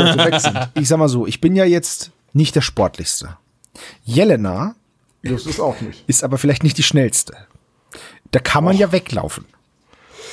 Ja, aber wenn die schreit, ist ja sofort jeder alarmiert und die anderen Leute sind wahrscheinlich, da sie schon im Erdgeschoss sind, relativ schnell draußen. Also Man hätte sie auch einfach rausrollern können. ja, hätte hätten sie machen können, aber ich glaube, also ich finde es deswegen gut, weil Justus und, und Peter dann halt sofort sagen müssen, dass sie Freunde von Bob Andrews sind. Ah, und Justus. Was denn? Wer ist das? Hätte sie denn sagen müssen. Ach so, ja gut, aber das weiß sie ja. Der sitzt ja unten neben ihr bei den Konzerten. Und wie sie, und das finde ich die, die beste Szene, wie sie dann einfach sagt, gut, okay, wir besprechen das später, weil der Thunderhell ist mir auch nicht ganz geheuer. Da ist das Fenster. Das ist Ja. ja noch offen. Mega so, gut. Das ist, das ist so gut, weil ja, natürlich können sie nicht die Tür unten nehmen, aber sie lässt ihnen auch überhaupt keinen Verhandlungsspielraum dafür. Richtig. Großartig. Ihr, ihr seid da reingekommen, könnt auch gleich wieder da rausgehen. Sagt Peter, also dann sagt Justus doch, ich mag sie nicht. Und dann sagt Peter, Das ist kann später. ich mir vorstellen. Das ist, als sie Das in ist der später. Das ist Zentrale nachdem anruft. sie, nachdem sie darüber gesprochen haben. Wichtig Ja. ist noch in der Szene, dass ihnen schwindlig ist und sie deswegen raus wollen. Sie sind eh schon auf dem Weg nach draußen, als sie erwischt werden. Ähm, und da ist auch das erste Mal, dass sie merken, okay, irgendwas macht die Musik. Das wird dann in der nächsten Szene hat äh, Justus das ja leicht dann schon entlarvt, dass es in, an der Luft liegt. Ne? Danke, dass du das gerade nochmal gesagt hast, mit dem, dass ihnen von der Musik schwindelig wird und dass die Musik eine Wirkung auf sie hat, ist auch eine Reminiszenz an das Gespensterschluss. Ja, habe ich Ja, auch so gesehen. Das sagen sie in den Bücher, äh, im Buch auch, dass sie Erinnerungen an ihren ersten Fall damals in dem Gespensterschloss hatten. Da musste ich nämlich auch dran denken, aber da war es ja mit dieser starken Resonanz äh, erklärt. Und deswegen, das geht ja mit einer Geige jetzt da nicht. Aber war gut. Ja, dann müssen sie auf der Veranda warten, eine halbe Stunde, bis dann das Konzert rum ist und dann kommen Jelena und ähm, Bob. Ja, und dann ähm, wird das halt aufgeklärt. Man, Jelena liest die Karte vor, stellt die Frage aller Fragen, nämlich was haben die Fragezeichen zu bedeuten und ähm, dann verabredet man sich quasi, dass man ermittelt. Allerdings nicht im Hörspiel, ne? Da wird nicht gefragt, was die Fragezeichen sind. Doch, Nein, nein. ich, Ich bin mir Olaf? relativ sicher. Herr Schiedsrichter, ich bin mir auch ziemlich sicher, dass das nicht. echt? Ja, das ist dann wohl eine Buchsache. Ha. Sie- ja, sie sagt- es anders. Sie, sie, wirft dann, sie wirft dann noch Justus an Kopf, dass er sowieso nichts von Musik versteht. Das macht sie noch. Auch noch interessant. Hier kommt zum ersten Mal, also Jelena sagt einmal, dass äh, Van der Hell wohl irgendwas vorhat, aber sie keine Wertsachen im Haus haben, außer ein paar Notenblättern und diesen Skulpturen ihrer verstorbenen Mutter.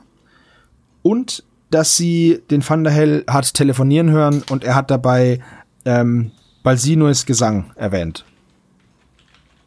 Ja. So, das, das ist noch ganz interessant, weil ab da haben sie überhaupt einen, einen Fall, sag ich mal. Genau, der MacGuffin wird vorgestellt sozusagen. Genau. Ja, und dann ist die Szene auch vorbei und wir springen zum nächsten Nachmittag in die Zentrale.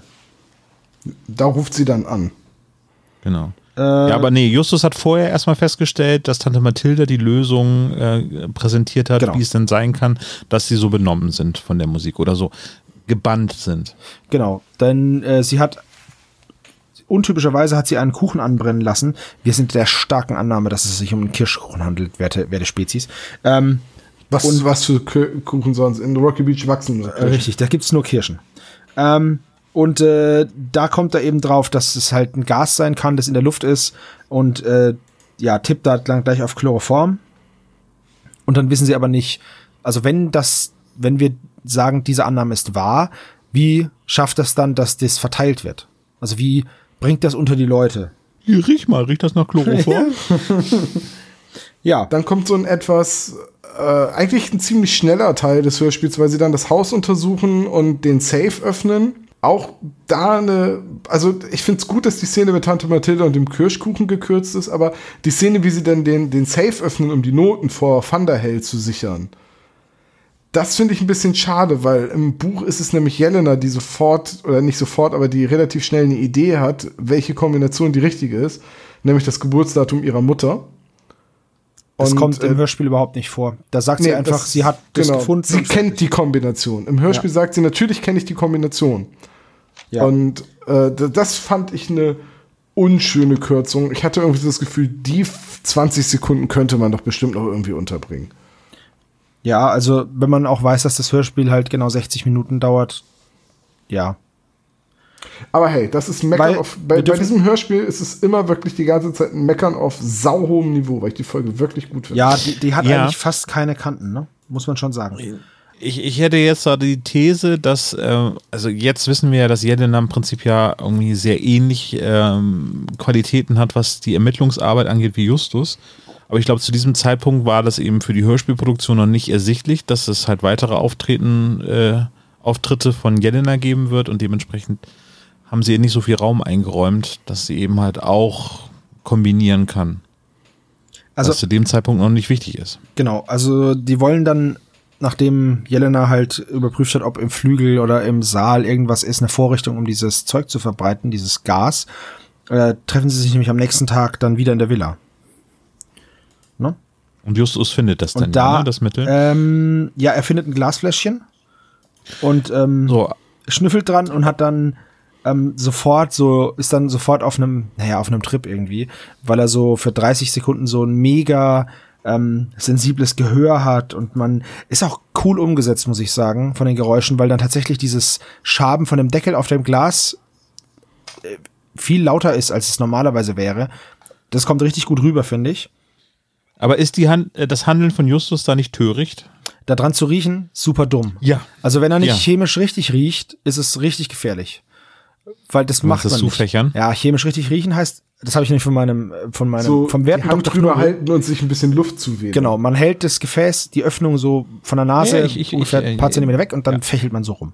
Weil du willst ja, Richtig, du willst ja genau. nicht, wenn das ätzende Dämpfe sind, da eine volle Nase nehmen. Genau. Aber ganz ehrlich, in der Szene, vielleicht ist es auch einfach, weil ich bescheuert bin, aber jedes Mal, wenn Justus das macht, und ich habe das Hörspiel jetzt öfters gehört im Auto, habe ich leise angefangen, äh, White Rabbit von Jefferson Airplane vor mich hinzusingen.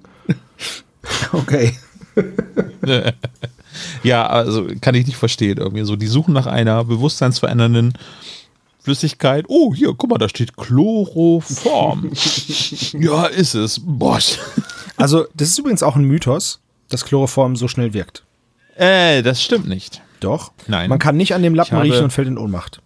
Das geht nicht. Ah, Man ist kurzzeitig benommen. Aber wenn ich dir das schwere Glas, in dem das Chloroform kommt, kräftig auf den Kopf haue, hast du einen Hashimitenfürst. Richtig, Ähm, aber dafür müsste ich mich ja erst vor den Schemel stellen, auf dem du stehst. ja, ich lock dich da irgendwie hin, ich mal ein X auf den Boden. Oder Das so. reicht, wenn du einen Keks hinlegst.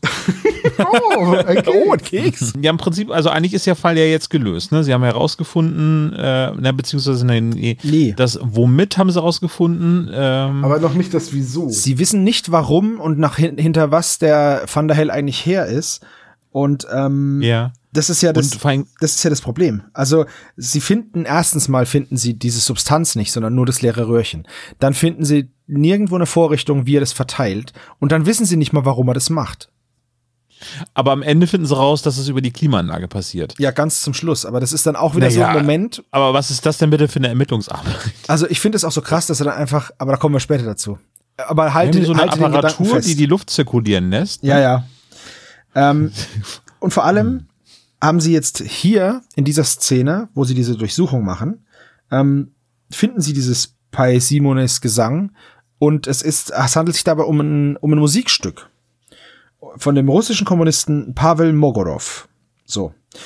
Und ähm, diese Notenblätter sind eben im Safe und da wird dann der Safe aufgemacht und da holen sie die dann raus. Und sie denken halt, naja, er redet von Paisimones Gesang, es wird wohl dieses Stück sein und bringen es in Sicherheit.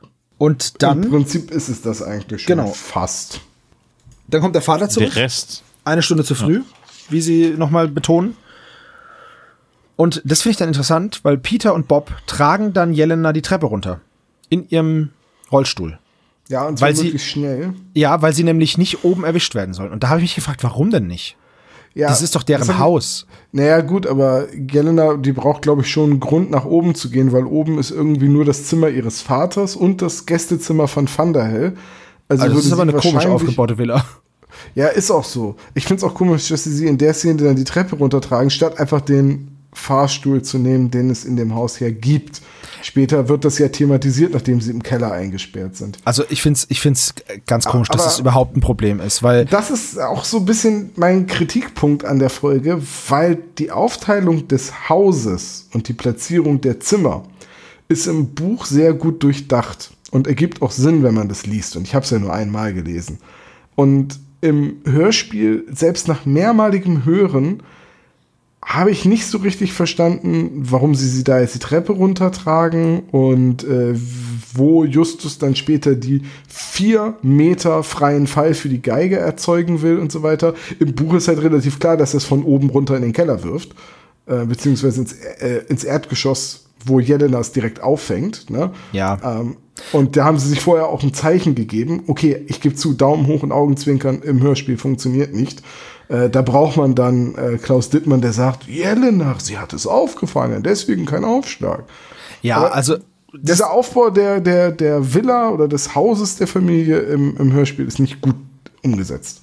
Nee, das finde ich, wie gesagt, das ist, das ist mir da das erste Mal aufgefallen, dass warum diese, diese Heimlichtuerei, das habe ich nicht verstanden. In meinem Haus darf ich mich doch bewegen, wie ich lustig bin. Und mein Vater kommt zurück, ja und? Mein Vater hat sich noch nie gewundert, warum ich im ersten Stock bin. Also das war dem schon immer egal. Also Aber du bist keine Rollstuhlfahrerin. ja, aber selbst dann, also man darf doch wohl in dem Haus. Ja, man hätte sagen können, irgendwie, ach, ich wollte den Jungs mal das Haus Eben. zeigen. Irgendwie. Das ist super Ja. easy. Hier, das das ist der Blick von der Galerie. Oh, hallo Papa. Also, weißt du? Ja, egal. Ähm, Und hier ist der Familiensafe. Oh, hallo Papa. Und dann kommt eine ganz kurze Szene, dann ist es nämlich hier rum. Ähm, Jelena möchte dann ihrem, sagt dann, sie möchte ihrem Vater alles erzählen, was sie jetzt gemacht haben, was passiert ist. Ähm, und dann springen wir zur nächsten Szene, die drei sind wieder in der Zentrale. Und dann kommt ein Anruf. Und da finde ich wieder, das ist so ein typischer, weiß ich nicht, so ein Justus Dummkopf-Moment. So ein Sekundenscharf-Moment. Nee, das ist die jugend- oder kindgerechte Darstellung. Ne? Äh, naja, Also- weil aber Jelena klingt anders, redet mit Justus anders als die ganze Zeit. Es wird ja extra viel aufgebaut, wie sie mit, den mit den Jungs kommuniziert und wie sie mit wem redet. Und versucht dann Justus tatsächlich zu warnen, ähm, dass irgendwas nicht stimmt und macht es richtig gut, ohne was, ohne dass das der Thunderhell mitbekommt, weil man weiß ja dann am Ende, dass er neben ihr steht mit der Pistole. Und Justus checkt einfach gar nichts. Ja, das, äh, ja, da ist Justus sehr blöd in dem Augenblick. Ja, aber ein, eine gute Methode im Prinzip, um Spannung aufzubauen. Ja, und super. Als Ja, Hörer auf jeden Fall. oder als Leser, ja, was ist denn da jetzt los? Irgendwie gab's ja jetzt so Ärger vom Papa, das ist unlogisch. Und, ja. Ja, ja. Ich, also wenn ich das Hörspiel höre, dann versteht man das schon sehr, sehr. Übrigens möchte ich an der Stelle einmal darauf hinweisen, als sie klingeln und Jelena die Tür aufmacht, hört man vorher Schritte. Gut, aber das kann natürlich sein. Das ist Weil aber ja- die Szene, wo sie das Haus, also Entschuldigung, das ist die Szene, wo sie das Haus durchsuchen, nicht die Szene, wo Van der Helm mit der Ach Pistole so, hinter der ja, Säule dann ist natürlich. Fällt, fällt mir gerade ein, das ist die andere Szene, aber Entschuldigung bitte, ich äh, bin Äh, konfus. vielleicht macht sie ja das gleiche wie äh, im Ameisenmenschen. Sitzt gar nicht im Stuhl. lässt sich Äh, einfach nur gerne tatsächlich- lässt sich einfach nur ähm, gerne die Treppe hoch und runter tragen. Tatsächlich, wenn man da die Chronologie mal so durchgeht, Jelena ist ja ungefähr im Alter der drei Fragezeichen. Und wenn ich das jetzt richtig in Erinnerung habe, ist der Autounfall ja etwa zehn Jahre her. Weil ihre Mutter ja schon zehn Jahre tot ist. Und Ja. das ist ja, chronologisch ist ja erst sie vom Auto angefahren worden und dann ihre Mutter äh, todkrank geworden und gestorben. Das heißt, Jelena sitzt eigentlich so seit ihrem vierten oder fünften Lebensjahr wahrscheinlich im Rollstuhl. Ja. Also wirklich quasi ihr ganzes Leben. Ja. Ne? Also ist mir da nur mal so richtig bewusst geworden. Das, das habe ich vorher irgendwie so. Für mich, wenn man nicht drauf achtet, dann äh, nimmt man automatisch an, ja, der Autounfall ist jetzt zwei Jahre her oder so. Keine Ahnung. War zumindest bei mir immer so. Ich habe dir immer gedacht, ja gut, die war 14 oder so, jetzt ist sie 16. Aber die ist ja als kleines Kind dann schon angefahren worden. Quasi so lange, wie Justus auch seine Eltern verloren hat. So, ne? Ja, ungefähr, tatsächlich, ja. Ja. Vielleicht, vielleicht ist das auch so eine gewollte Parallele zwischen Justus und, und Jelena. Weil Die Jelena hat auch kurz darauf ihre Mutter verloren und weiß ich nicht, also ich vielleicht. kann mir gut, gut vorstellen, dass die tatsächlich auch ähm, so angelegt sind, dass sie halt eben ein Spiegelbild des anderen sind. Und vielleicht sitzt sie deswegen tatsächlich auch im Rollstuhl. Das ist echt nur Spekulation, aber ich habe das auch immer so flapsig gesagt, dass Justus auch so langsam ist und so. Aber ähm, das kann halt, die müssen sich, die müssen sich aufgrund, was weiß ich, die haben beide ihr Handicap. Ich meine, Justus ist nur dick und das ist jetzt nicht schlimm im Vergleich zum Rollstuhl. Ähm, aber die müssen sich halt beide auf ihren Verstand verlassen, weil sie halt körperlich einfach nicht so zu allem in der Lage sind. Ja, ich glaube, dick kann man bei Justus auch nicht so richtig sagen. So, der ist halt ein bisschen moppelig. Ja, ja.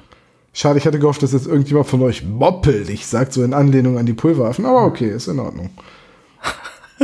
Wir, Tom, wir verstehen halt dann auch nicht jede Anspielung. Ja, das, ich merke das schon. Das ist tut mir-. Sollen wir es nochmal reinsprechen? wenn, ich, wenn, Denn- wenn da draußen zwei Podcaster sind, die meine Anspielungen verstehen, ich bin bald verfügbar, also so ab Dezember. Richtig, weil dann fliegst du hier raus.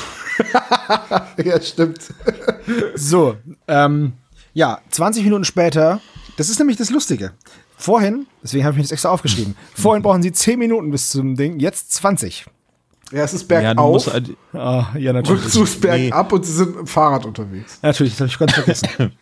nee, ähm, die Fahrt dorthin ist einseitig gesperrt und dementsprechend muss da eine Umleitung gefahren werden. Auf jeden Fall macht Jelena sofort die Tür auf, äh, geleitet sie in die Küche und dort sitzt ihr Vater gefesselt auf einem Stuhl. Ja, Und- ab bis dahin könnte es auch noch der Plot von Scream sein. Außer, dass dann Thunderhell mit einer Knarre in der Ecke steht. Und nicht mit einem Messer. Und So, er verlangt dann nach, nach dem, ich vergesse immer den Namen, Palsinues Gesang. Und ähm, ja, dann sagt Justus, dass er die Noten nicht dabei hat und erst da, also relativ spät. Ich habe das aufgeschlüsselt in Szenen. Äh, die ganze, die ganze, das ganze Hörspiel hat 15 Szenen und wir sind jetzt hier in Szene L, äh, 12. Erst da wird überhaupt klar, um was es geht. Ich finde, es ist relativ spät, oder? Ja. Sonst weiß man, ah, es geht um dieses Bild. Wir finden es nur nicht. Hier geht es drum, um was geht's eigentlich? ja, im Prinzip ist die Geige aber auch ein MacGuffin. Schon, aber das sind ja andere Dinge auch. Ja, stimmt schon. Aber äh, du weißt, was ich meine, ne? Ja. Ähm, ich finde es halt schön, dass es sowohl ein Stück gibt, das für diese Geige geschrieben ist, als auch die Geige. Und nur Jelenas Vater, der ähm, kennt quasi die ganze Geschichte. Aber da wird's jetzt ein bisschen konfus. Das, dieses Geige und passendes Stück dazu ist schon so ein bisschen wie bei Diablo, so, so ein epischer Gegenstand, die, so ein Set-Gegenstand? Diese grünen. Ja, aber wa- was mich daran so ein bisschen stört, ist jetzt folgendes. Äh, Mr. Tscharkow sagt ja, dass er seiner Frau und seiner Tochter auf dieser Stradivari früher vorgespielt hat. Richtig. Gleichzeitig reagiert Jelena aber im Hörspiel so, als hätte sie noch nie von einer Stradivari im Besitz ihres Vaters gehört. Aber Ich würde Gut, jetzt sagen, kann man- dass sie nicht weiß, dass es eine Genau, jetzt Stradivari kann man sagen, jetzt geht man zehn ne? Jahre zurück. Da war sie Genau. so fünf, sechs Jahre alt. Sie wird das nicht so bewusst auf dem Schirm haben. In und sie hat ja erst, er hat ja erst gespielt, dann ist die Mutter gestorben und dann wurde Jelena angefahren. Das heißt, er hat noch Andersrum. Erst davor- wurde Jelena angefahren und dann Oder ist die so. Mutter todkrank geworden. So, und das ist nämlich der nächste Punkt. Im Hörspiel sagt er, dass er die Geige nach dem Tod ihrer Mutter weggegeben hat. Ja, Das ist jetzt aber ein Problem, weil wie soll die Mutter denn nach ihrem eigenen Tod die Geige noch wieder zurückkriegen und verstecken? Richtig müsste es heißen, nachdem ihre Mutter die Todesdiagnose, also dass sie sterbenskrank ist, bekommen hat, Ja, hat er die Geige okay. weggegeben. Ja. Und sie hat dann in ihren letzten Monaten das Kunstwerk angefertigt und versteckt. Ich glaube, das ist ein Übertragungsfehler. das glaube ich auch. Wenn, es, wenn ich es jetzt gerade richtig in Erinnerung habe, aber irgendjemand wird mich schon korrigieren. Ja, das ist, das ist glaube ich, richtig. Was mir aufgefallen ist, ist, äh, dass wir ja schon den wunderschönen Fall hatten, die drei Fragezeichen und die scheiß teure Geige. Und das hier ist auch die drei Fragezeichen und die scheiß teure Geige. Die ist die noch Die noch teurere Geige. Richtig, aber eine chronologisch davor liegend. Ne? Richtig. Also Die Urgeige. Ja. Sozusagen. die, Ur, die Urgeige. Ja. So, und äh, Interessant ist übrigens, bei der scheiß teuren Geige handelt es sich nicht um eine Stradivari. Ja, es gibt ja auch andere Geigenhersteller. Ja, genau. Zum Beispiel die aus dem Geister Canyon. Gibson. Gibson oder Fender oder so. Die Bassaxt. Ähm, auf jeden Fall äh, erfahren wir jetzt noch, dass die Geige an Dr. Stevenson ähm, verkauft wurde. Und dann äh, sperrt Van der Hell alle in den Keller und fährt zu Dr. Stevenson. Richtig. So, und dann ist Tom was aufgefallen, nämlich als sie in den Keller gesperrt werden, wird gesagt, die Tür schloss sich mit einem lauten Knall. Ja, und da knallt die Tür überhaupt nicht im Hörspiel. Die fällt relativ richtig. leise ins Schloss und wird abgeschlossen. Das ist richtig, da knallt nicht so wirklich viel. Das sind diese Noise-Canceling-Kopfhörer gewesen, die die alle aufhatten. Aber ist ja nicht schlimm. Ähm, Peter hat tatsächlich seine Dietriche dabei, äh, kann aber nichts machen, weil von außen der Schlüssel steckt. Oh, ich äh, möchte, Entschuldigung, ähm, ich habe gerade im Hörspielskript parallel nachgelesen. Mr. Charkov sagt tatsächlich, äh, aber nachdem kurz darauf deine Mutter starb, dann sagt Justus was? Wer wurde mir klar, dass sich durch das Spielen auf der Stradivari das Unglück heraufbeschworen hatte? Äh, was haben Sie mit der Pi Geige gemacht, fragt Peter. Ich bat meinen Freund Ludwig Stevenson zu einem Freundschaftspreis, mir die Geige abzukaufen. Also im Hörspiel klingt es wirklich so, als hätte er sie nach dem Tod seiner Frau verkauft. Ja, das ja, stimmt. Das ist, da, da passt die Chronologie dann. ja, das so, kann nicht sein, ja, ist richtig. Peter hat seine Dietriche dabei. Das ist auch wieder eine große Änderung zum Buch, weil im Buch kann er das Schloss nicht öffnen, weil Van der Hell den Schlüssel auf der anderen Seite stecken lässt. Das ist auch hier so, aber er hat sie trotzdem dabei. ja, aber weißt du, äh, ich erinnere mich, ich jetzt nagel mich nicht fest, welche Folge, aber ich erinnere mich dran, dass Peter irgendwann schon mal mit dem Dietrich den Schlüssel rausgeschoben hat, um aufzumachen. Es kommt halt immer darauf an, was es für ein Schlüssel ist, ne? Es kommt halt immer darauf an, wer das Schloss geschrieben hat. Ist richtig. Im Buch ist es jedenfalls Jelena, die es dann schafft, mit einem Kaugummi äh, den Schlüssel so weit zu drehen, dass er auf der anderen Seite auf ein bereitgelegtes Blatt Papier fällt und ihn dann unter der Tür reinzieht. Kaugummi. Jelena ist im Buch deutlich, ähm, ähm, wie heißt es, ähm, Patenter. ja, patenter und halt einfach auch viel kompetenter, wenn es darum geht, Detektiv zu sein, als im Hörspiel. Im Hörspiel weiß sie Dinge oder ist nutzlos. Im, im Buch hat sie oft des Rätsels Lösung oder die, die zündende Idee. Also da muss ich sagen, ich finde diese Lösung mit dem Kaugummi in dem Blatt Papier Ja, die ist nicht glaubwürdig, aber ja, die ist schön. Grenzwertig realistisch, weil das bringt ja auch nichts, wenn das jetzt ich, ich weiß nicht. Das muss ja dann, das muss ja dann so ein, so ein alter Kellerschlüssel sein und ah, ich weiß Ja. nicht. Und, und jetzt weichen Buch und Hörspiel stark voneinander ab. Genau, weil im Buch Hörspiel gehen kommen sie gar und nicht Jelena raus. nach oben und äh, also später dann, wenn äh, quasi Van der Held zurück ist und sagt, die Geige muss hier im Haus sein. Stevenson sagt, er hat sie ihrer todkranken kranken Frau zurückgegeben. Da, da gehen ja dann Justus und Jelena nur nach oben und im Hörspiel gehen irgendwie dann alle nach oben und nehmen möglichst leise den Aufzug, also nimmer leise einen Aufzug. Ja, ja. Also es ist Sag halt, dem Aufzug mal, er soll sich langsamer bewegen. Genau, fahr langsamer hoch. ja, das stimmt. Also Nee, wahrscheinlich ist es so beim permanentes Drücken wie ein Notstopp. So, weißt du, das ist immer was ich, an, Notstopp. was ich noch äh, erzählen wollte, ist, dass sie kommen im, im Hörspiel kommen sie nicht raus. Ähm, Van der Hel kommt zurück, scheißt sie zusammen, sagt, er sucht jetzt die Geige, schließt ab und zieht dann den Schlüssel ab und nur deswegen kommen sie überhaupt raus. Weil er dann nämlich doch das Schloss knacken kann. Gut, Äh, großes Finale also. Schieß, Schießerei in der, in der äh, Galerie von Säule zu Säule. Ja, nee, leider nicht. Genau. Sie suchen dann, sie suchen, Peter hat vorher noch gesagt, wir brauchen Waffen, jede Menge Waffen. genau, man kann nie genug Waffen haben. Das Ähm, klingt typisch nach Peter her. Ja, mega.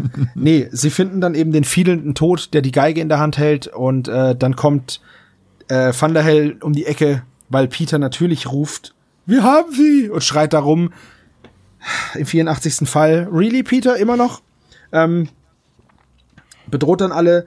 Justus lässt dann die Geige übers Geländer fallen und Jelena fängt sie unten.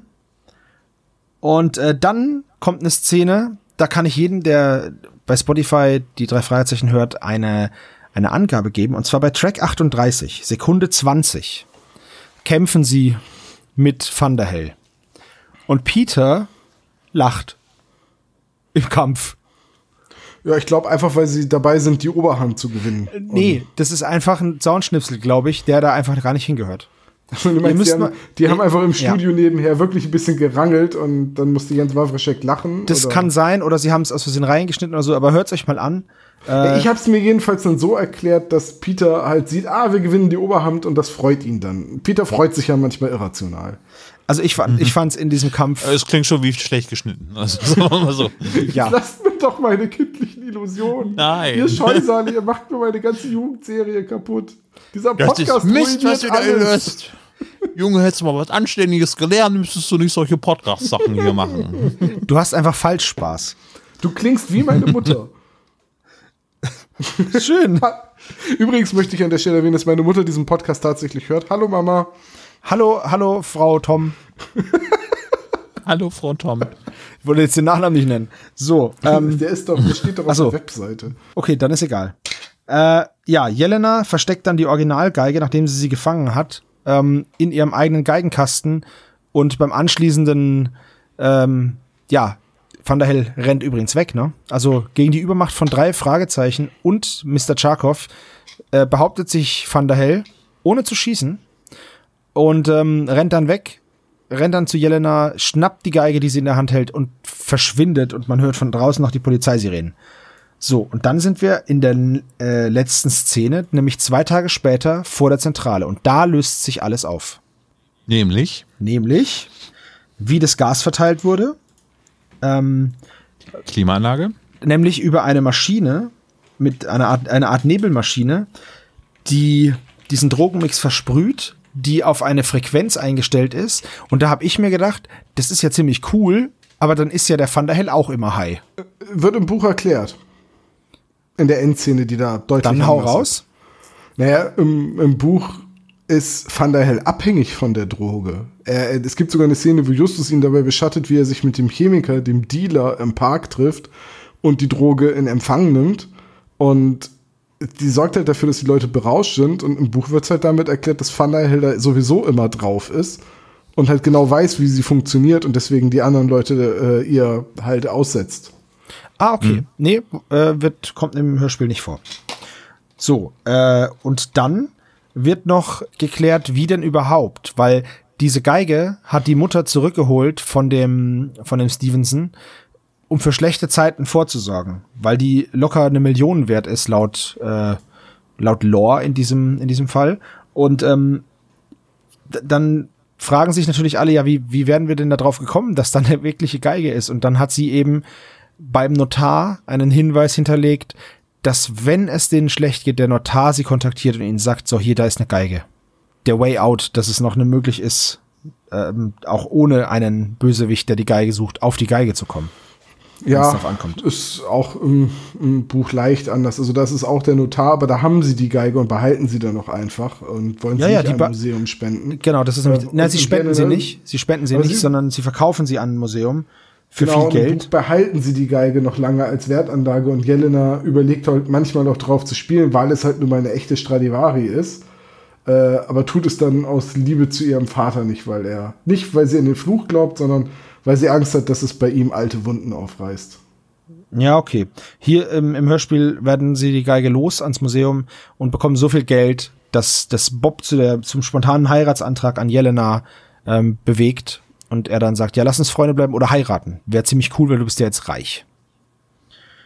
Und dann gibt's das Rauslachen und dann ist der Fall zu Ende. Großartiger Fall. Ähm, im, Im Buch, nur um es erwähnt zu haben, gibt es noch eine Szene, es geht da die ganze Zeit auch ums Schachspielen und Peter, der gegen Justus natürlich nicht den Hauch einer Chance hat, die spielen ständig Schach. Immer wenn Bob nicht da ist, muss Peter herhalten. Und im Buch gibt es dann am Ende eine Szene, wo Peter gegen Justus am Gewinnen ist.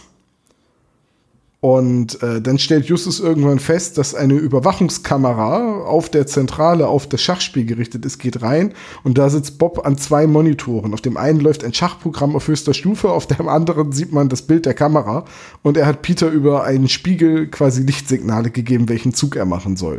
Oh Mann, ey. Das ist halt, da ist es deutlich Jugendbuchserie, Ja. weil, aber irgendwie, irgendwie eine schöne Szene. Finde ich, find ich so, charmant, ne? ja. Ja, aber fand ich, ah gut, die hätte im Hörspiel nicht so richtig gepasst, weil das Schachspielen da eh eine ähm, absolut untergeordnete Rolle Ja, sie, spielt. sie spielen es halt nur bei der Überwachung. ja. Ja. Ja, Genau. Ach, können wir eigentlich schon zum Fazit kommen, oder? Ja, weißt du was? Oder Dann, wollten wir jetzt nochmal über noch ein weiteres Ende sprechen? Ja, lass uns über noch ein Ende sprechen. Also im Geister Canyon kommt dann ja raus, dass der Typ Linkshänder ist. voll cool. Und Linkshänder sind schlechte Menschen. Sebo, wir, wir blenden Tom langsam aus und du machst mal eben dein Fazit. Linkshänder und Rothaarige haben keine Seele. Das ist einfach Fakt. Ich weiß das, ich bin rothaarig. Äh, Tom, Aber, was ist denn äh, dein Fazit zur Musik des Teufels? Du hast vorhin gesagt, das hat für dich eine spezielle Bedeutung. Also die Musik des Teufels, das ist eine dieser Folgen und frag mich nicht warum. Das ist diese spezielle Bedeutung, die ich meine. Es ist eine dieser Folgen, die ich als Kind oder naja, Kind, als fast Jugendlicher schon hatte, so mit 12, 13. Und die habe ich immer gerne gehört. Und auch jetzt in der Vorbereitung habe ich mich jedes Mal gefreut, wenn ich die Folge anmache, weil ich mich an so viele kleine Details aus der Folge noch erinnert habe. Und trotzdem sind mir jetzt beim Vorbereiten noch wieder neue Dinge aufgefallen, wie zum Beispiel eben die Chronologie, wie lange Jelena dann schon im Rollstuhl sitzt und ähm, ne, dann wie das Haus aufgebaut sein muss und äh, einfach ein ganz toller Fall, der von vorne bis hinten schlüssig erzählt ist und halt auch gut funktioniert und halt so ein klassisches Drei-Fragezeichen-Thema nochmal aufgreift. Ne? Olaf hat ja schon gesagt, die deutlichen Parallelen zur ähm, singenden Schlange, ne? nur dass es hier eben Geige ist und nicht Gesang. Und na, es ist eine, es ist eine coole Folge. Ein Hausgast, der sich als böse entpuppt, weil er etwas Wertvolles rauben möchte. In diesem Fall eine Geige.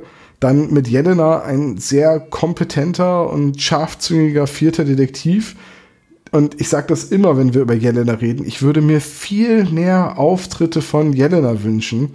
Ähm, gut, ich sage ja auch immer, dass ich mir viel mehr Auftritte von den Freundinnen gewünscht hätte.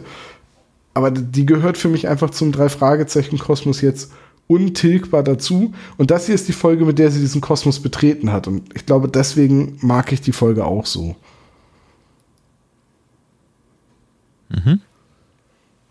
Sebo und du? Ähm, mir hat die Folge auch sehr gut gefallen. Ich mag, dass da so wenig Charaktere drin vorkommen und die ähm, ja so halt aufs Wesentliche reduziert ist. Ich muss sagen, ich habe das Buch nicht gelesen, aber das, was Tom gesagt hat, das sind ja alles noch so Erweiterungen, die für den Kernplot jetzt eher eine untergeordnete Rolle spielen. Zumindest macht es den Eindruck.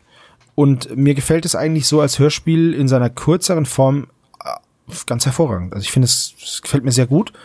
Ähm, ich, ich muss nicht wissen, dass der drogenabhängig ist ähm, oder dass der, wie er das gekauft hat oder wie, wie Bob an die Karte gekommen ist. Das braucht's nicht, finde ich, um die Geschichte sinnvoll zu erzählen. Es ist schön, dass es das gibt, Ja. aber es ist, fürs, es ist halt eine schöne Hörspielumsetzung, in der auf Sachen verzichtet wurde, die aber keine Lücke in die Geschichte reißen, keine Logiklöcher, wie wir es auch schon hatten. Ähm, mir Ja. hat sie gefallen. Ich finde auch den Thunderhell ganz cool, weil er voll an der Waffel hat. Ähm, ich finde nur diese. Grandios von Lutz Mackenzie Ja. gesprochen ist. Ne? Ja, genau. Ich finde nur diese, diese Verteilmethode mit dem Gas ein bisschen an den Haaren herbeigezogen, weil es ist doch schon ein sehr, sehr aufwendiger Mechanismus, das so zu machen.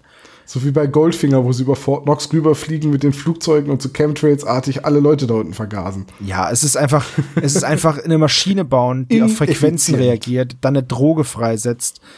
Junge, Junge, warum bist du denn nicht irgendwie Da Ingenieur kannst du auch geworden? einfach nur ein guter Geigenspieler sein. Ja, oder halt einfach das unter die Stühle kleben.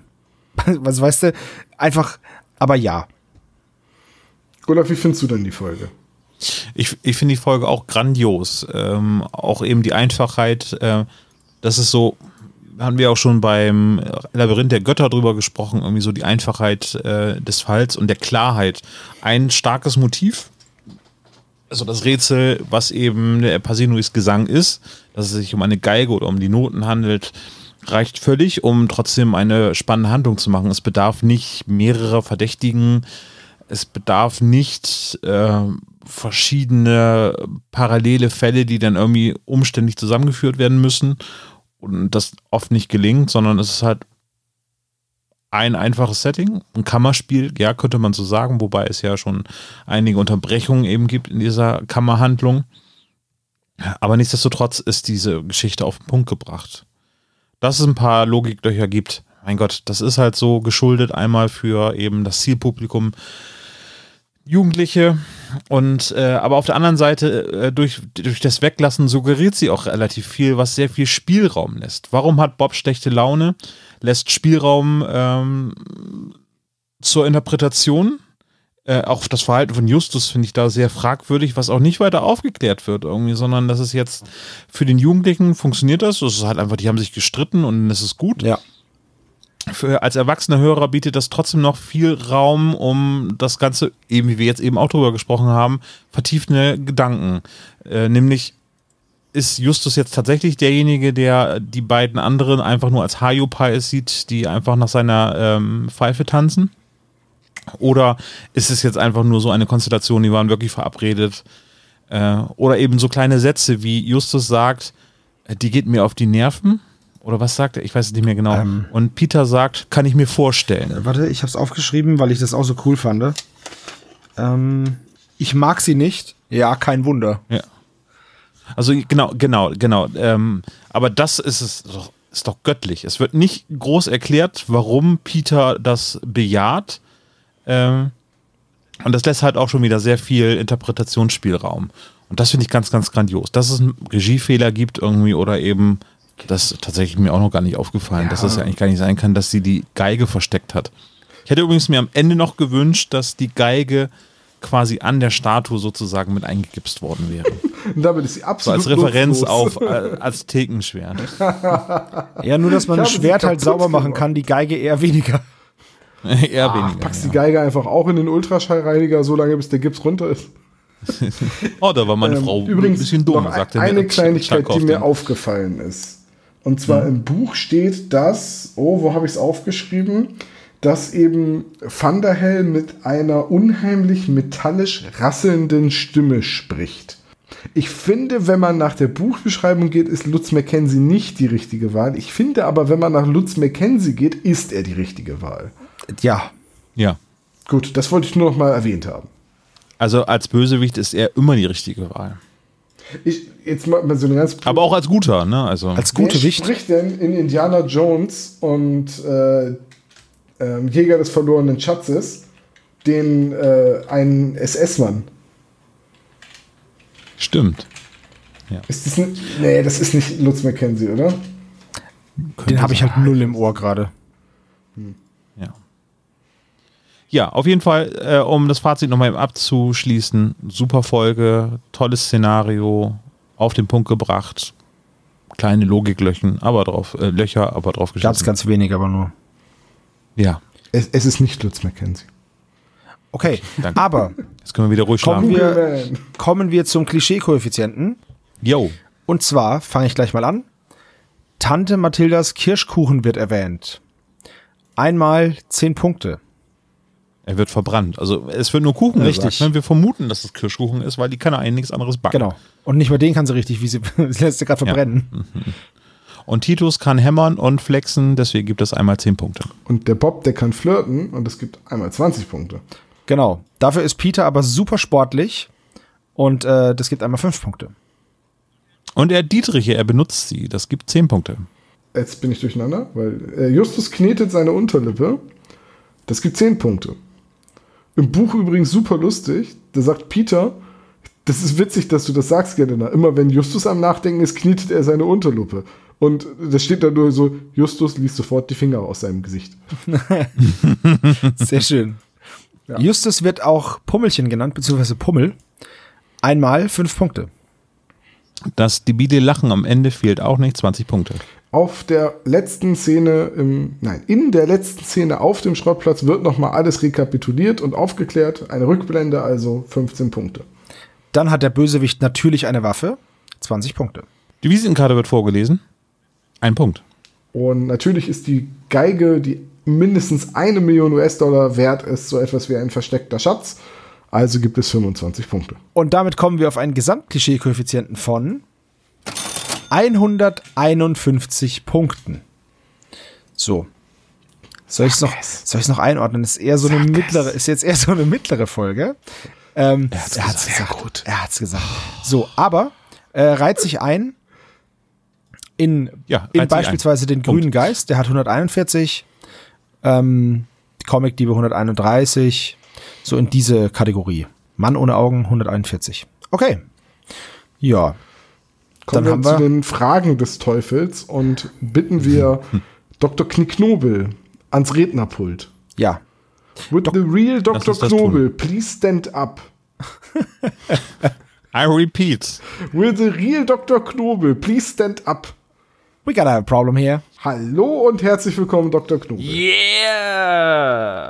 Whoop, whoop. Wicke, wicke, wick. That's the sound of the police. Warum haben Sie so ein weißes T-Shirt an, das Ihnen bis zu den Kniekehlen geht? Ähm, ich. Ich dachte, das wäre der Kittel. Er ist das dritte Mitglied von Crisscross. So, wollen wir mit den Fragen loslegen? Ja, sehr gerne. Schöner wird's Bitte. nimmer. Schlimmer wird's aber immer. Frage Nummer eins. Wen klappern Justus und Peter alles auf der Suche nach Bob ab? Ach so, Warten Sie bitte, ich muss erstmal eben Ihren Chat finden. ach, das ist schon wieder so eine Frage, wo man eine Formulierung im Ohr haben muss, die wahrscheinlich Matthias Fuchs einfach vorgelesen hat. Ich find's schön, dass ähm, der Tom jetzt schon die Ausrede sucht, Ja, natürlich suche ich die jetzt. ist bevor der die klassische Lösung, Schülermove. bevor die Lösung überhaupt vorgelesen Weil ich wird. jetzt schon weiß, dass es falsch ist. So habe ich meine Eltern immer auf meine Mathearbeiten vorbereitet.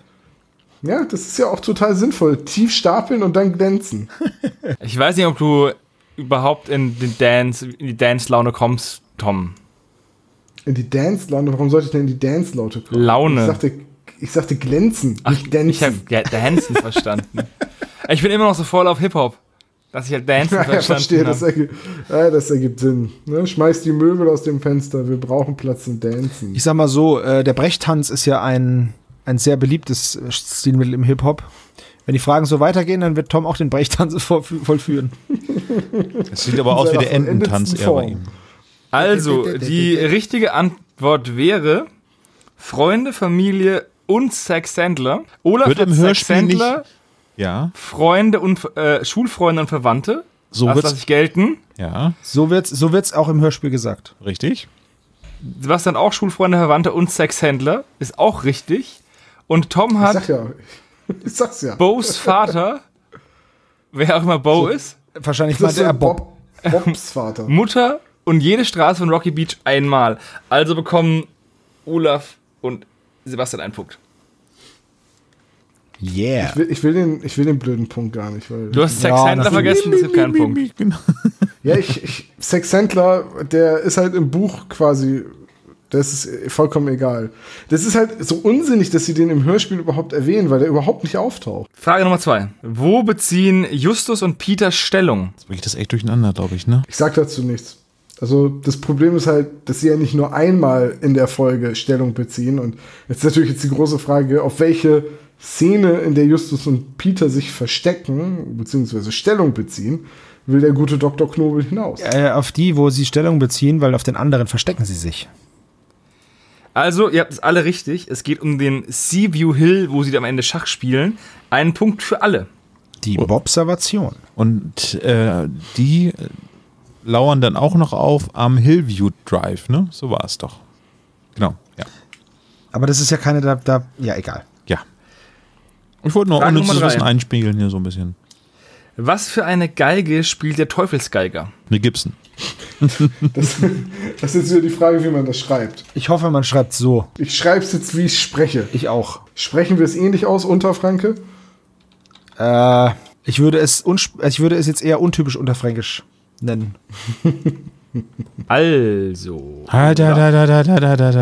Ich kann mich nur an eine blöde Formulierung erinnern. Vorbereitung ist key. Mach mal. Also, also der Teufelsgeiger spielt eine Klotz und keine stinknormale Geige, Olaf.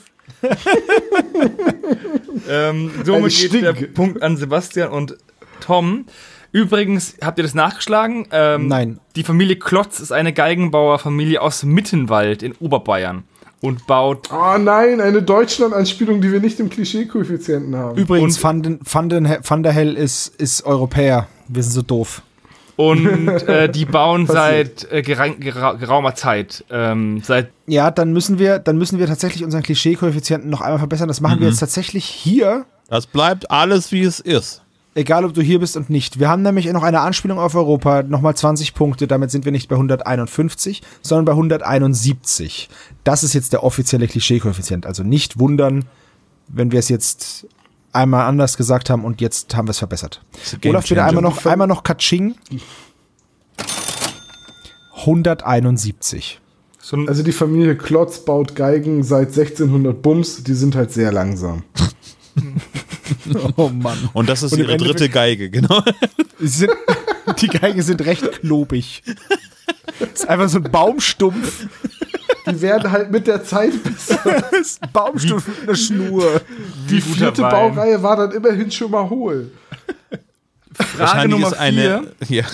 Mal schauen, ob vier gewinnt, Tom. Wie viele Gäste besuchen das denn das Konzert des Teufel, Teufelsgeigers? Welches Konzert oder insgesamt? Anzahl Fragen. Das erste, bei dem, also das in das Justus und Bob hineinstolpern. Ah ja, okay. Wenn ich jetzt noch wüsste, wie viele Autos das draußen waren, weiß ich mir auch nicht weiter. Aber was ist mit Fahrgemeinschaft? Ja, ja, ja, ja. Oh, wird das echt gesagt? Ja, War es eine zweistellige Zahl? es war eine Kommazahl. Ist eine Two and a half Men sind zu Gast. oh, wie viele waren denn das noch? Ah, Moment, das war keine Zahl, also keine richtige Zahl, die gesagt. Olaf, hast du diesen Tomschen Tipp verwerten können? Weißt du, wenn ich jetzt hinschreibe, eine stinknormale äh, Anzahl an Besuchern, dann wird es nicht richtig sein. Irgendwie Es war, also. keine, es war keine normale Zahl, es waren 3000 Kilo Menschen. also kommt doch an, wenn ich dabei gewesen Die richtige Antwort ist circa zwei Dutzend. Scheiße. Das haben Sebastian und Tom richtig. Olaf Ja, schwächelt ein Ja, ich hab, bisschen. ja, ja, ja, ja. Ich habe ein Dutzend gedacht, irgendwie so. Ja. Das dreckige Dutzend und Bob. Frage Nummer 5. Vor wie vielen Jahren ungefähr starb Jelenas Mutter? Wie sie alle in die Tasten hauen und richtige Ergebnisse Ja. reinspielen. Das war eine Frage, das, weißt du, wenn er gefragt wird, wie viele Leute, die keine Sprechrolle haben, sind da im Wohnzimmer, da muss man wirklich nachdenken. Bei äh, vor wie vielen Jahren, und das wird ja sehr prominent gesagt, ist Jelenas Mutter gestorben, das merkt man sich halt. Oh, sogar Olaf hat richtig die Frage. Naja. Sogar ich. So viele Ja. falsche Antworten habe ich heute nicht gegeben. Naja, du hast die meisten falschen Antworten gegeben. Hat aber recht, Patrick. Die richtige Antwort ist 10. 10 Jahre. Damit haben wir einen Punktestand von Sebastian hat alles richtig. Wahnsinn, ist es, noch, ist es schon mal passiert? Ja. Ja, ich glaube, zwei oder dreimal hast du das schon geschafft. Okay, cool. Olaf hat drei richtig und Tom hat vier richtig. Ja. Das ist keine Also, äh, Zuschauerfrage. Vier, vier gewinnt, also von daher. Nee, eine Zuschauerfrage gab es nicht, weil die Folge ja nicht ausgeschrieben war und ich ja immer unter Androhung von Schlägen nicht verraten darf, welche Folge gemacht Das ist wird. richtig. Wir wollten nur testen, ob sie auch das befolgt haben. So, und mit diesem eher durchschnittlichen Quizergebnis verlasse ich euch wieder. Ich habe nämlich gleich einen Gig. Ich glaube, Echt? beim SSP-Koeffizienten habe ich jetzt wieder Punkte generiert, weil ich wieder letzter bin beim Quiz. Aber Olaf, beim SSP-Klischee-Koeffizienten habe ich jetzt auch Punkte erhalten, weil ich heute schon wieder eine seltsame Spielart des Metals erwähnt habe, nämlich Chiptune-Metal. Oh Mann. Dr. Knobel, machen Sie es gut. Das nächste Mal bitte Fragen vorher zu mir schicken, damit ich nicht so doof dastehe. Ich Ja. fand die Fragen ganz gut so. Ja, Ich freue mich schon auf die nächste Besprechung Spuk im Netz. Da können immer noch Zuschauerfragen eingesendet, eingesendet werden. Aber ich frage mich, ob das noch Relevanz hat, wenn das hier ausgestrahlt wird. Nein, Ja, ja, doch, doch. Okay. Was, nein? Und da habe ich nämlich auch schon die Fragen vorbereitet. Und diese Fragen haben es wirklich in sich. Ich freue mich ja jetzt schon. Stay Vitamine tuned. Adieu. Adieu. Okay, wir sollten ihn noch rausbeatboxen. Und, und weg ist er. Ja. Das ging schnell. War aber auch echt eine beschissene Beats. Beatbox. Ja, jetzt, jetzt muss man sagen, unsere Zentrale ist auch nicht so groß. Nee. Also, man, man kann sich quasi nicht umdrehen, ohne nicht gegen eine Tür oder ein Fenster zu schmeißen. Ja, es ist halt eine Telefonzelle. Außerdem wollen wir unsere ganzen Rap-Perlen nicht schon vor der 50 raushauen. Ja, richtig, weil wir ja dann live performen, Olaf. Genau, den Fragezeichen-Rap, der wurde uns ja mal angedichtet, dass wir den bei einem Live-Auftritt mal performen sollten.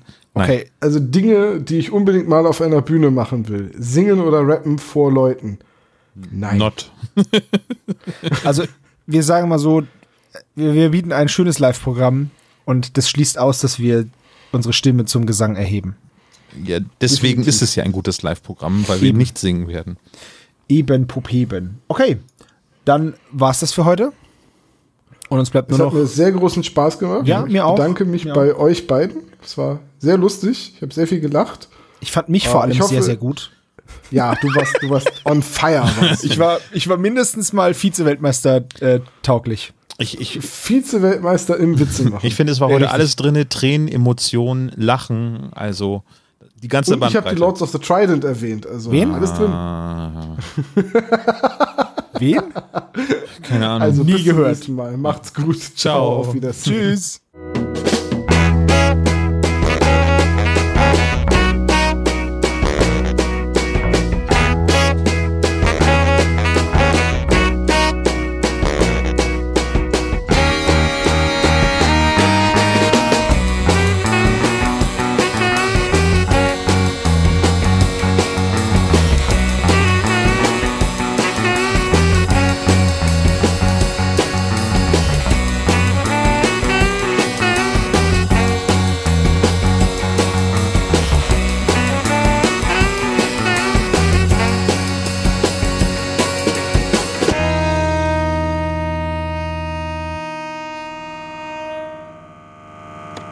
Vielen Dank für das Hören des spezial gelagerten Sonderpodcasts. Wenn ihr uns unterstützen wollt, könnt ihr das gerne machen unter patreon.com slash spezialgelagert als regelmäßiger Patron oder ihr schickt uns ein Trinkgeld über paypal.me slash spezialgelagert. Dieser Podcast ist und bleibt ein reines Hobbyprojekt und steht in keiner Verbindung zu Kosmos oder Europa. Unser Dank gilt der Band Dr. Orgel, dass wir Lied nicht kleinlich verwenden dürfen und Heinz Kreienbaum als unserer Station Voice. Ihr findet uns unter Instagram, Facebook, Twitter jeweils spezial gelagert, bei YouTube als spezial gelagerter Sonderpodcast und natürlich auch bei Spotify, Deezer und iTunes. Wir würden uns sehr freuen, wenn ihr uns Grüße auf unseren Anrufbeantworter sprecht. Die Nummer hierfür lautet 0421 175 43430.